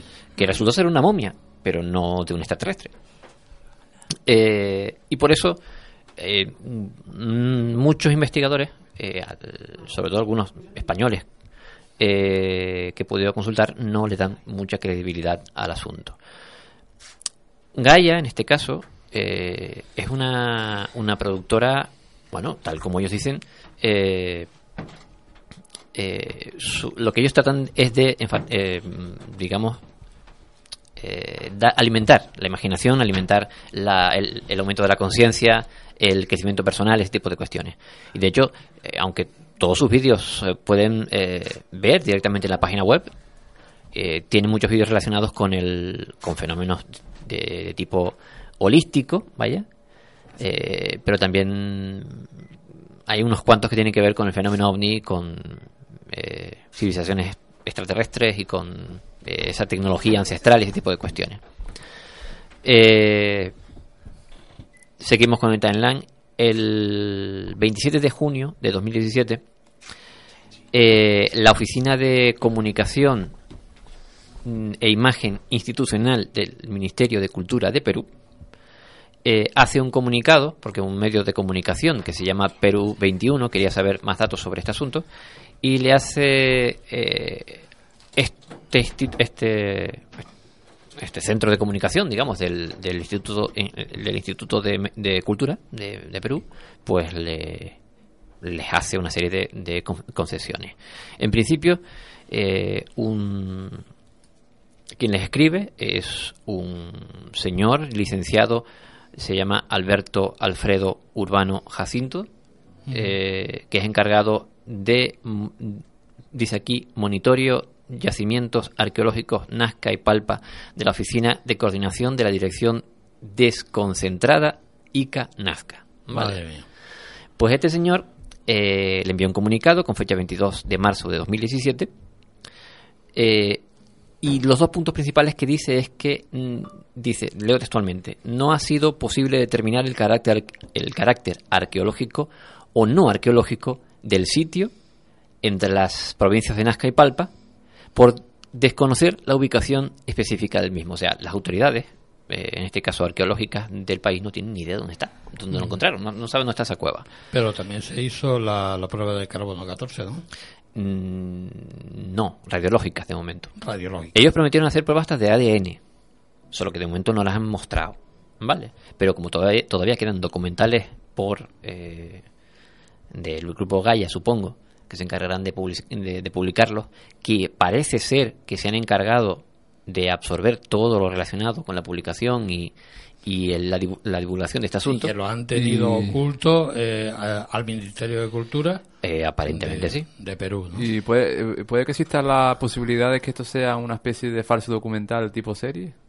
Eh, bueno, posibilidades hay. Sí, una producción detrás, ¿no? Pues- Sigo. El segundo punto de este comunicado dice, no ha sido posible determinar que, las, eh, que los especímenes o artefactos hallados, de ser ciertos, dice, que se muestran en los diversos links de vídeos, están haciendo referencia a lo único que les ha llegado, que son los vídeos, no les ha llegado ninguna muestra de nadie.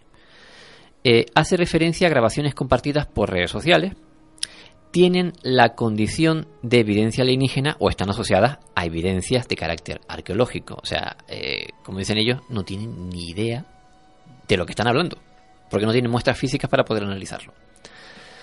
Eh, por otro lado, el arqueólogo que en un principio estuvo implicado en las primeras pruebas radiológicas, que era eh, Thierry eh, Yamin,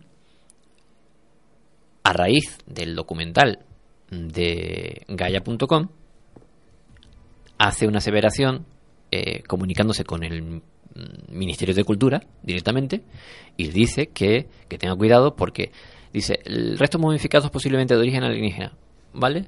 Y advirtió, según ese esa publicación, que eh, las personas que eh, hallaron supuestamente ese ese ese Yacimiento. ese yacimiento están utilizando eh, nombres falsos o seudónimos, ¿vale? Eh, digamos que empiezan a añadir un- una serie de cosas no demasiado claras en, en torno la- al asunto.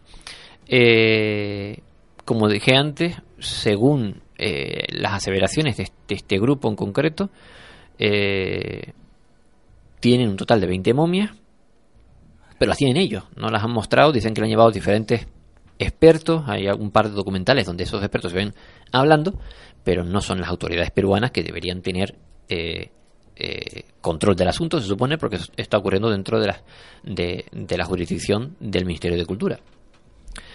Eh, de hecho, el Ministerio de Cultura indica en ese comunicado que hay en proceso una investigación, eh, digamos, elevada al Ministerio Público por haberse cometido lo que ellos llaman delito de atentados contra monumentos arqueológicos y además lleva un número de expediente que también ha sido publicado. ¿Qué significa esto? Que si se descubre de un modo u otro que esos restos son realmente momias, sean extra- extraterrestres o no, las han extraído sin autorización. Vale.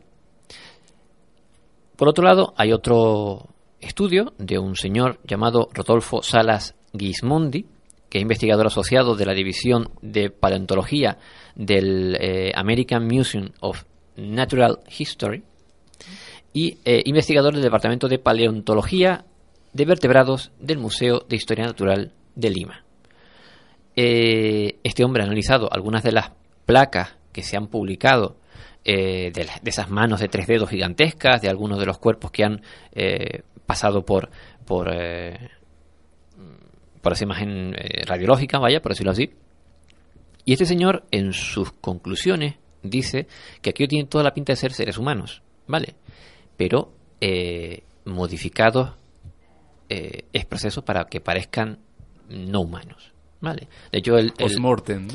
Posiblemente. Además, yo el- este hombre dice que las manos eh, son manos humanas, solo que le han extraído el, el pulgar y el índice, digo, y el meñique, con la intención de dejar solamente los tres dedos centrales, cortando la piel interior incluso, dejando que el, dedo llegue a través de todos los metatarsos hasta la muñeca, claro, y da la, la sensación de que son dedos gigantescos, vaya.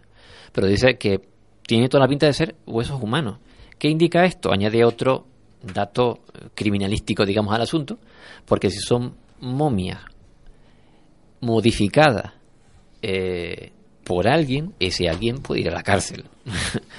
porque está infringiendo eh, No, esas normativas. No es la primera vez que ocurre, hemos- tenemos No, otros ejemplos. no es la primera vez que ocurre y eso lo reseña este señor en Del su- siglo, creo que del siglo, final del siglo XVIII, principio del siglo XIX, con la polémica de este supuesto sireno. Su- Sí. eh, en algunas exposiciones se han visto, pues, eh, animales, seres, mitad pez, mitad mitad humanos que han sido pues eh, modificados post-mortem se han cogido simplemente la aleta de un pez y le han pegado a un cuerpo humano, ¿no? A mitad de un cuerpo humano y se ha presentado como prueba, ¿no? La, la historia más famosa, eh, y tenemos a Guille que la puede corroborar, es la de los garadiábolos en, en, Garadiábolos, en Puerto. Rico. En Puerto Rico, sí. Eh, que, Que se montó- que eran gelotes, eran Sí, sí. billitos marinos, o sea, mantas rayas. Mantas, sí.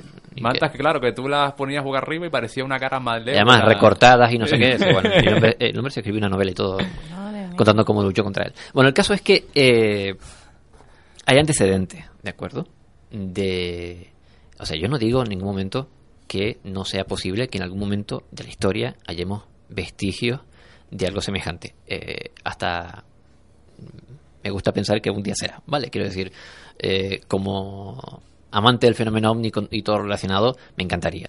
Pero esta historia tiene un montón de, de, de visos que eh, hacen pensar que detrás puede haber mm, más una historia de eh, vender un producto temático que otra cosa.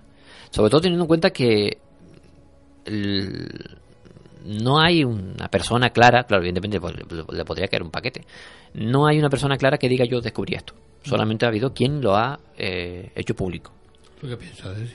Que no lo va a decir.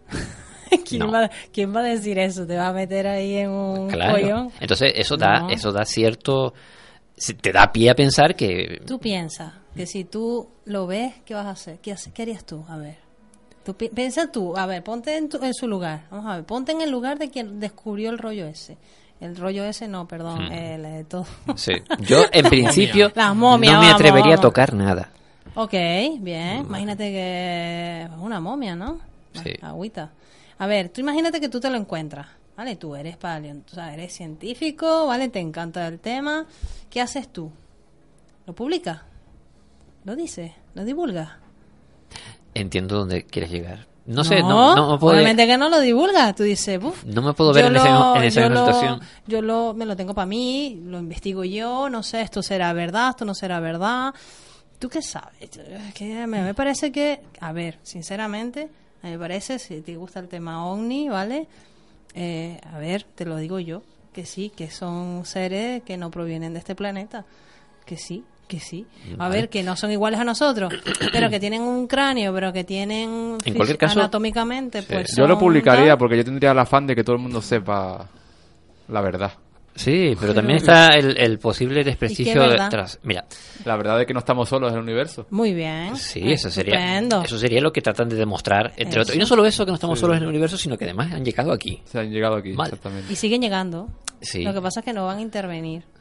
No están interviniendo porque no pueden, Bueno, como, obviamente. como en Star Trek, es que es Como quiera, como quiera que sea, eh, esto trae cola. Oh. ¿De acuerdo? Aún quedan dos documentales que la productora Gaia tiene que publicar.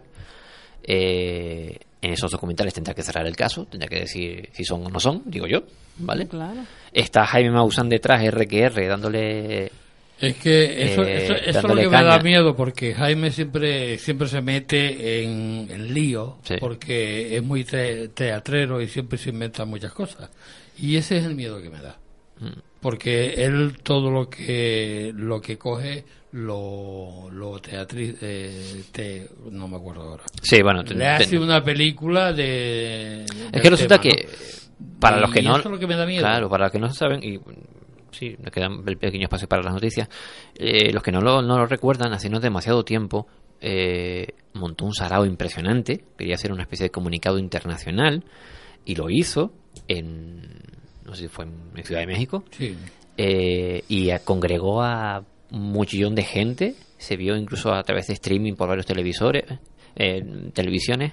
Eh, se fueron investigadores de aquí. De todas formas, a- allá hasta fue- el evento. Fue el año pasado cuando montó em, el- exactamente Sí. en la Ciudad de México lo de la eh, diapositiva sobre Sí. la, basándose la- en eh, una de diapositiva, ¿de acuerdo? Exactamente. Y montó un pollo impresionante, llevó a cuatro o cinco científicos que aseguraron que aquello no podía ser humano, ¿de acuerdo? Hasta que Claro, salió un señor eh, eh, que dijo, es que esa foto que aparece ahí eh, la hice yo en un museo Claro, en, es que a mí, en los años compañeros de 40 y era una momia de Perú recuperada en no sé qué sitio, además aparece en la etiqueta de otra de las fotos que tiene el señor. Eh, de hecho, algunos de los supuestos expertos que llevó Maussan a esa a ese anuncio mundial acabaron dándose cuenta de que poco menos que le habían tomado el pelo. Sí, yo te lo digo porque eh, este eh, Luis Mariano Mm. me, me llamó, me dijo que él iba a ir para allá, que si yo que quería acompañarlo, yo le dije, digo, no, yo no voy a ir a México por una diapositiva. No. Y, a- y además conociendo a Jaime. Sí. Y de hecho lo retransmitió por- casi en, en directo a través de las redes sociales. Yo no pude seguir parte del evento. Eh, y otro gran investigador, eh, Caravaca, eh, estuvo muy en contacto con eh, todos los investigadores que estaban detrás del asunto eh, allá en México y en Norteamérica. Y me ha presentado un montón de, de- casi todos los hallazgos que se hicieron allí pues llegaron a España gracias a eh, José Antonio Caravaca Eh, y bueno aquello en realidad era una imagen mal enfocada de una momia peruana de un niño creo que era de un niño o una niña con fecha y todo estaba fechada eh, se sabe en qué museo está o sea pero para Maussan aquello era una evidencia absoluta de que era una momia extraterrestre extraída en no sé dónde en Perú. Curioso. ¿Las conclusiones? Eh, que no tengo ni idea, Nandi. Hay tanto follón, tanto lío. Sí, Jaime Maussan, eh, hace- si busca referencias de lo que ha tratado de hacer es saber de dónde viene el asunto, ¿de acuerdo?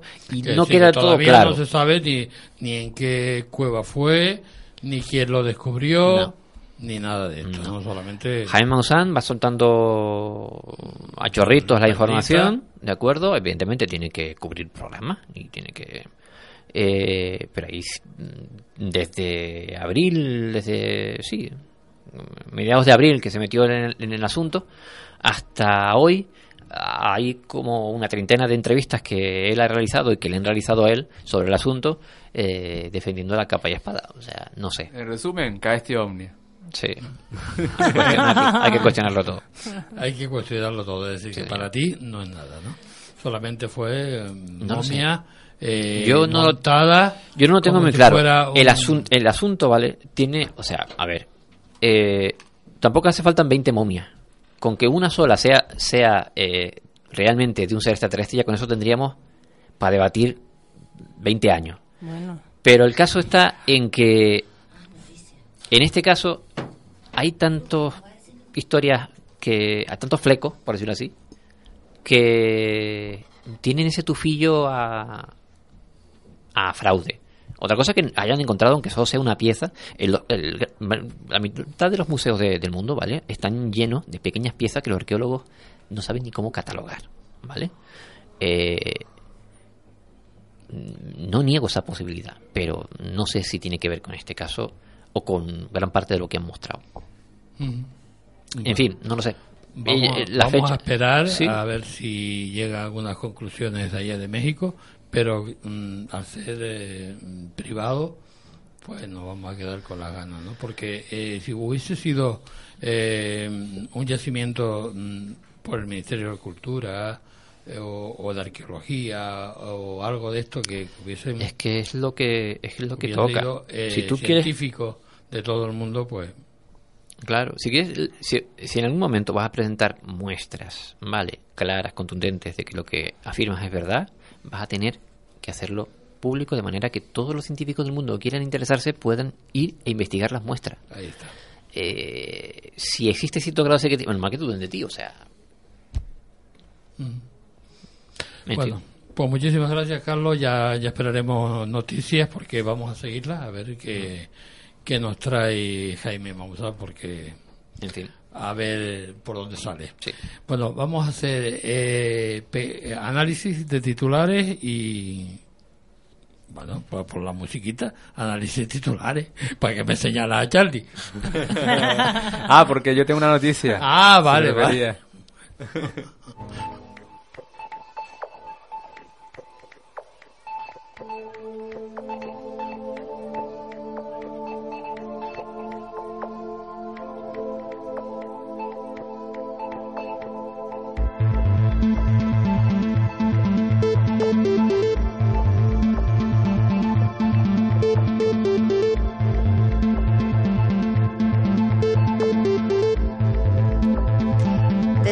A Charlie, jefe, porque Charlie tenía una noticia y antes que se nos olvide, pues... Bueno, pues empezamos con Charlie, porque Vale. eh, después de, de esta cantidad de, de información que presentan los medios de comunicación, nuestros lectores y, y oyentes no acostumbran a revisar toda la información y nosotros sí nos dedicamos a, a mirar esos detalles, ¿no? Entonces Bueno. tú nos traes una noticia. Sí, eh, surgen cuestiones interesantes como por ejemplo el descubrimiento, estamos hablando del cerebro, el descubrimiento de 11 dimensiones en el 11 cerebro. nada más. Ese es el titular. 11 nada más, ¿te parece poco? en teoría, pues bueno, hay personas que tienen una condición, eh, ya no ni siquiera se considera, ah, antes se consideraba enfermedad, ya no, ni siquiera patología, sino ahora se denomina como condición neurológica.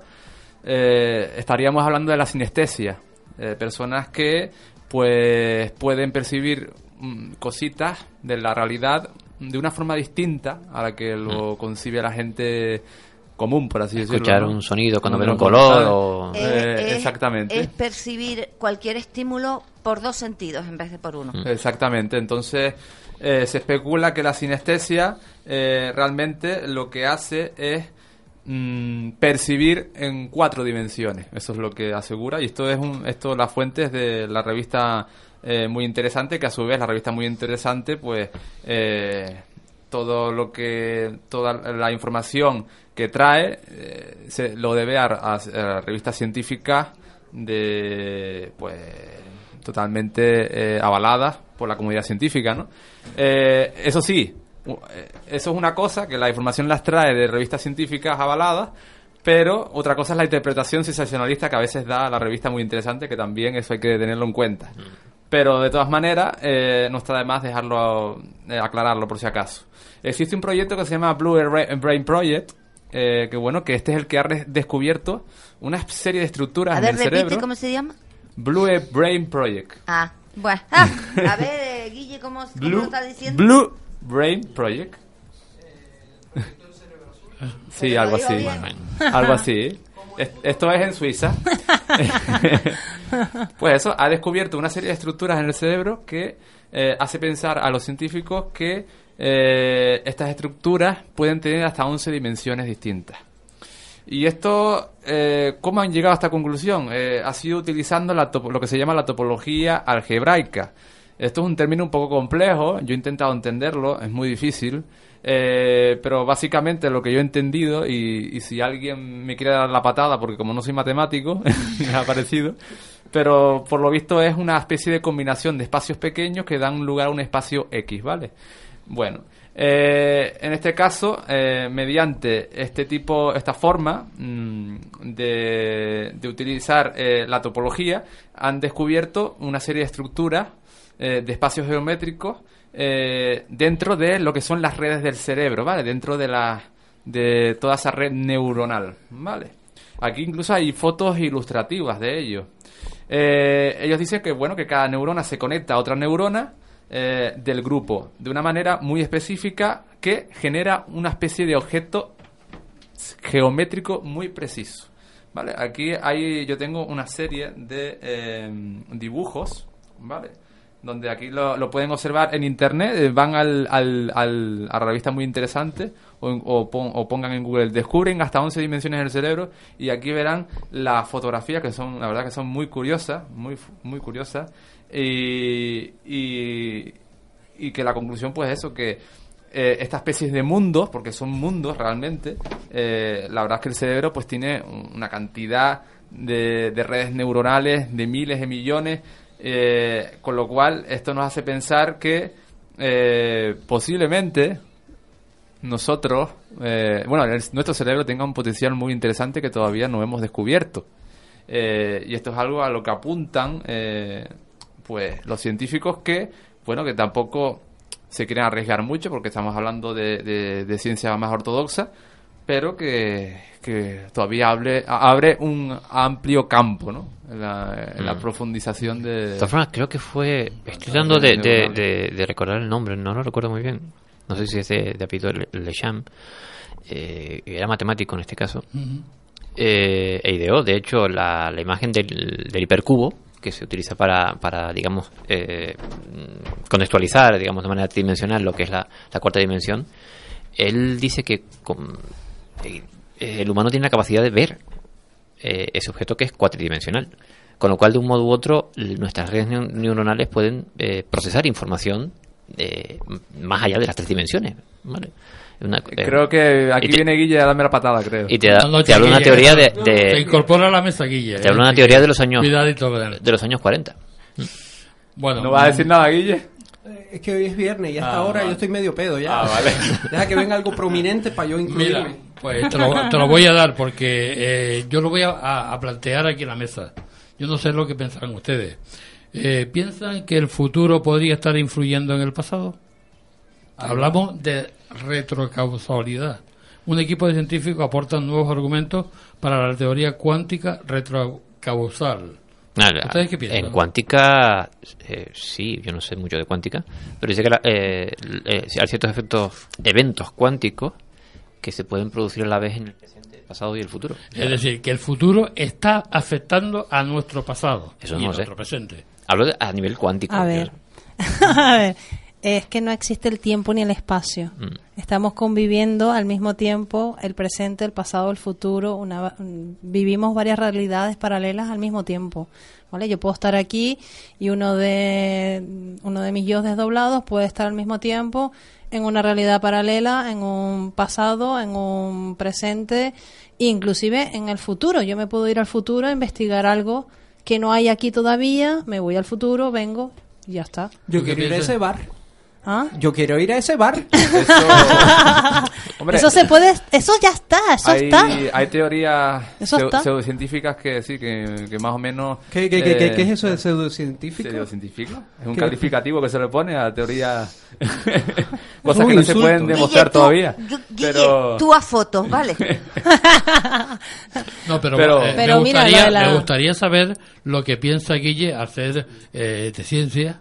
Me gustaría saber su opinión ¿De qué, de qué cosa? sobre eso, si el futuro afecta al presente Hombre, por ejemplo, ahora o al mismo... pasado. Sí, yo pienso que sí.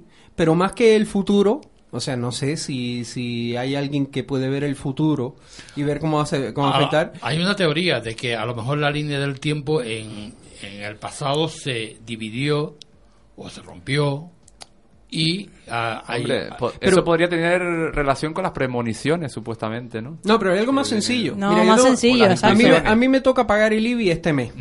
Y eso afecta a mi futuro.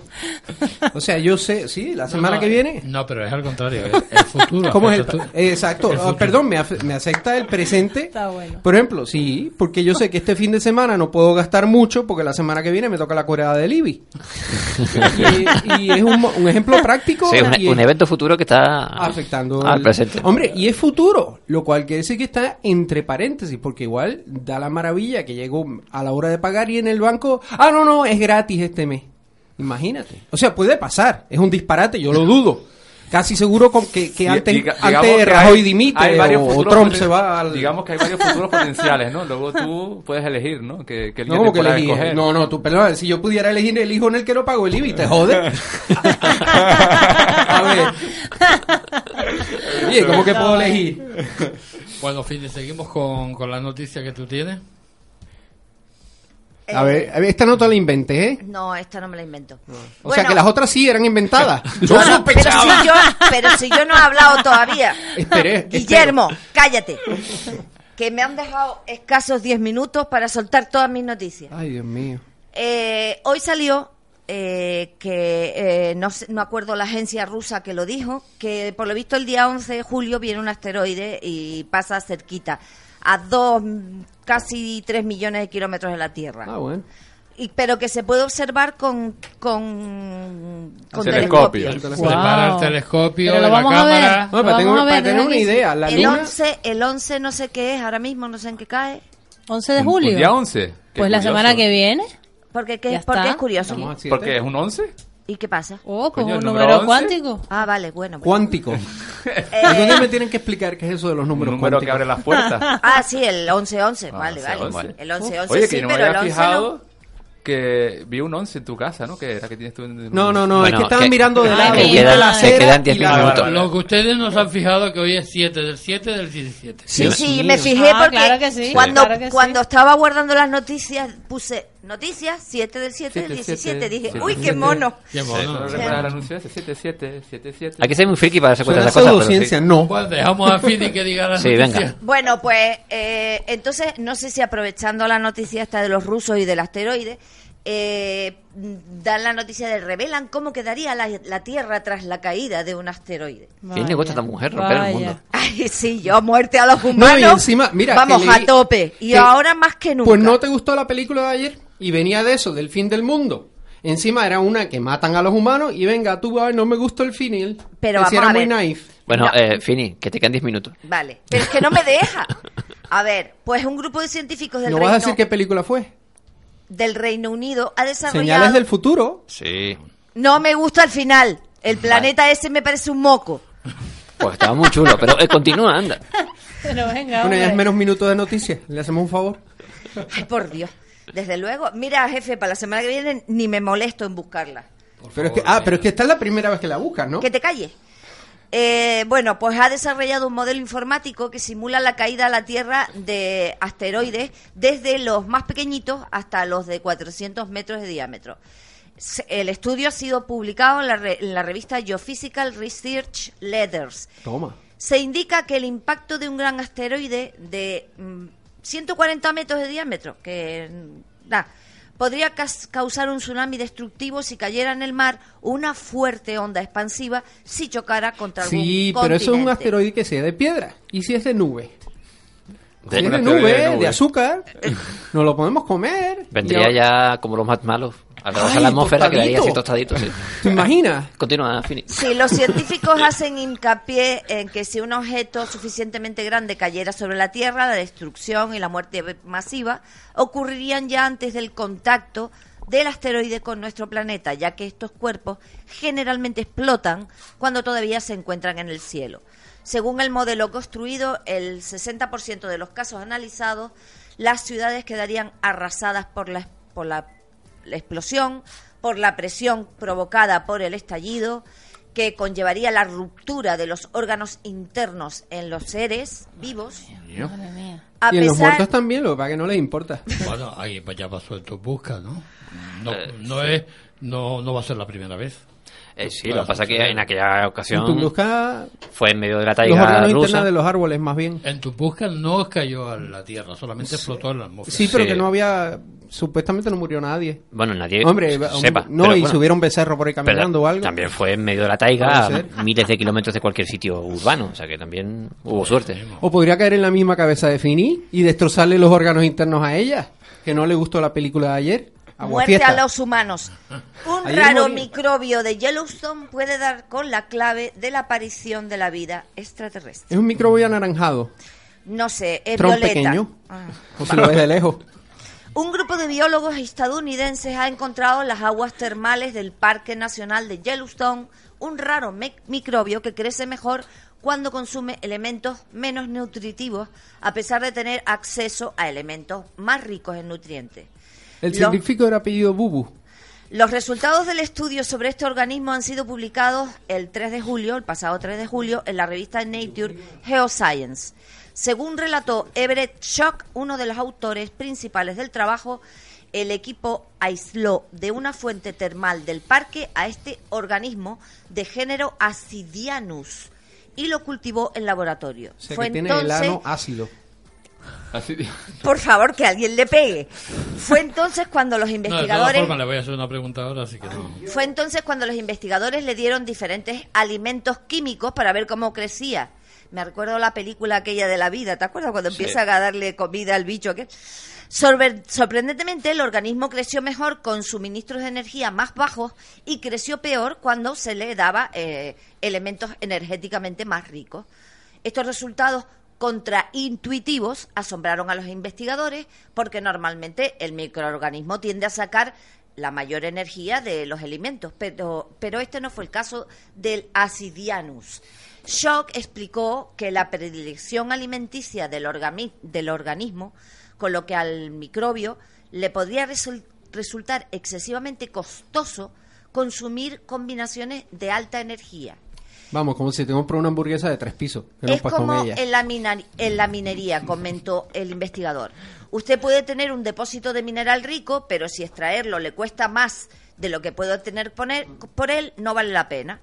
Los lagos y los géiseres del cráter del supervolcán de Yellowstone son uno de los hábitats más extremos de la Tierra, donde solo sobreviven aquellos organismos que sean capaces de resistir condiciones infernales Que tengan el ano ácido. Con grandes dosis de radiación y calor mientras consumen azufre y viven casi en puro ácido. Yo metería a Guille ahí Claro. mismo. Es que me gustaría que, Guille, a- hablando de, ci- de ciencia... Pero mira, todo esto, Habla- eso pasó, no, perdona, me, me acaba de echar una bronca. Perdona, que te voy a hacer la pregunta. No, no, no pero me- esto no es broma. Que se murió uno, se estaba Sí, haciendo sí, un sí, selfie pero y se cayó en uno de estos sitios ácidos. Geyser. Pero vamos a ver, el Yellowstone es un supervolcán. Está activo ahora mismo. Sí. Eh, pasa por la por la franja de por la eh, de San Andrés, ¿no? La, Eh, La falla de San La Andrés. falla- Eso, No, no, eso no, está no. a un par de mil de kilómetros. Sí. pero bueno, Ah, Estados bueno, Unidos es grande. Casi, casi pasa por ahí. Si eso revienta, ¿qué pasaría con, con la Tierra? Se va todo para el carajo. Pero ya ha pasado antes, ¿eh? Ya ha pasado antes. Sí, ya pasó antes y es interesante porque encontraron animales con animales como era un felino, era un parecido al diente de sable, bueno, de la misma época, pero no tiene los colmillos grandes. Eh, no sé si fue en lo que es ahora Nueva York, con ceniza en los pulmones y en una zona que no había volcanismo activo en ese momento. O sea, esto vino de un supervolcán que viene de la costa oeste. Sí, Es pero no, interesante. no, no de Yellowstone, que se ha, ha- El de se ha Yellowstone- visto que eh, la, la cantidad, la bóveda que tiene es mucho mayor. Es gigante. O sea que la, la capa de, ceniza llegaría muy, muy, muy lejos. Exactamente, partiría lo que es a América del Sur completamente, ¿no? Para tener una idea de las escalas, acuérdate el del volcán este del nombre impronunciable, el, el Sí, el de este, Islandia, sí, por ahí, sí. que vinieron. Yo aproveché para el segundo que hubo, porque hubo uno un par de meses después hubo otro y los vuelos empezaron a bajar de precio, bajar de precio es una gozada. Pues si eso nos afecta, sí, ojalá hubiera más de eso. Pero Fine quiere que mueran los humanos. Bueno, pues la cosa es que si hubiera uno, si, si un volcán allá arriba, en Casa del Carajo, que está muy al norte, cerca de, más cerca de arriba del tope de, la Tierra de que la de nosotros, norte, sí. y bloquea los vuelos acá abajo, imagínate un volcán de esto. Bueno, una de las teorías, no para un supervolcán, sino para un volcán, extra, eh, lo que llamamos estratovolcán, como el mismo Teide o el del Plinio, Plinio famoso, eh, causó un pequeño invierno nuclear. Si recuerdan lo del invierno nuclear, eh, que se, se bueno, eh, se pone el cielo oscuro y dura hasta Pero años. el tsunami crearía. Ah, olvídate de lo una- del tsunami. Olvi- el tsunami. Que por cierto hubo uno el otro día. Pero eh, el mortífero tsunami que vi que lo pusieron en el grupo mató cuatro gatos. O sea, y además daba risa. Y tiene que ser fue? que estaban amarrados en el suelo. Porque el agua subió, yo qué sé, metro y medio.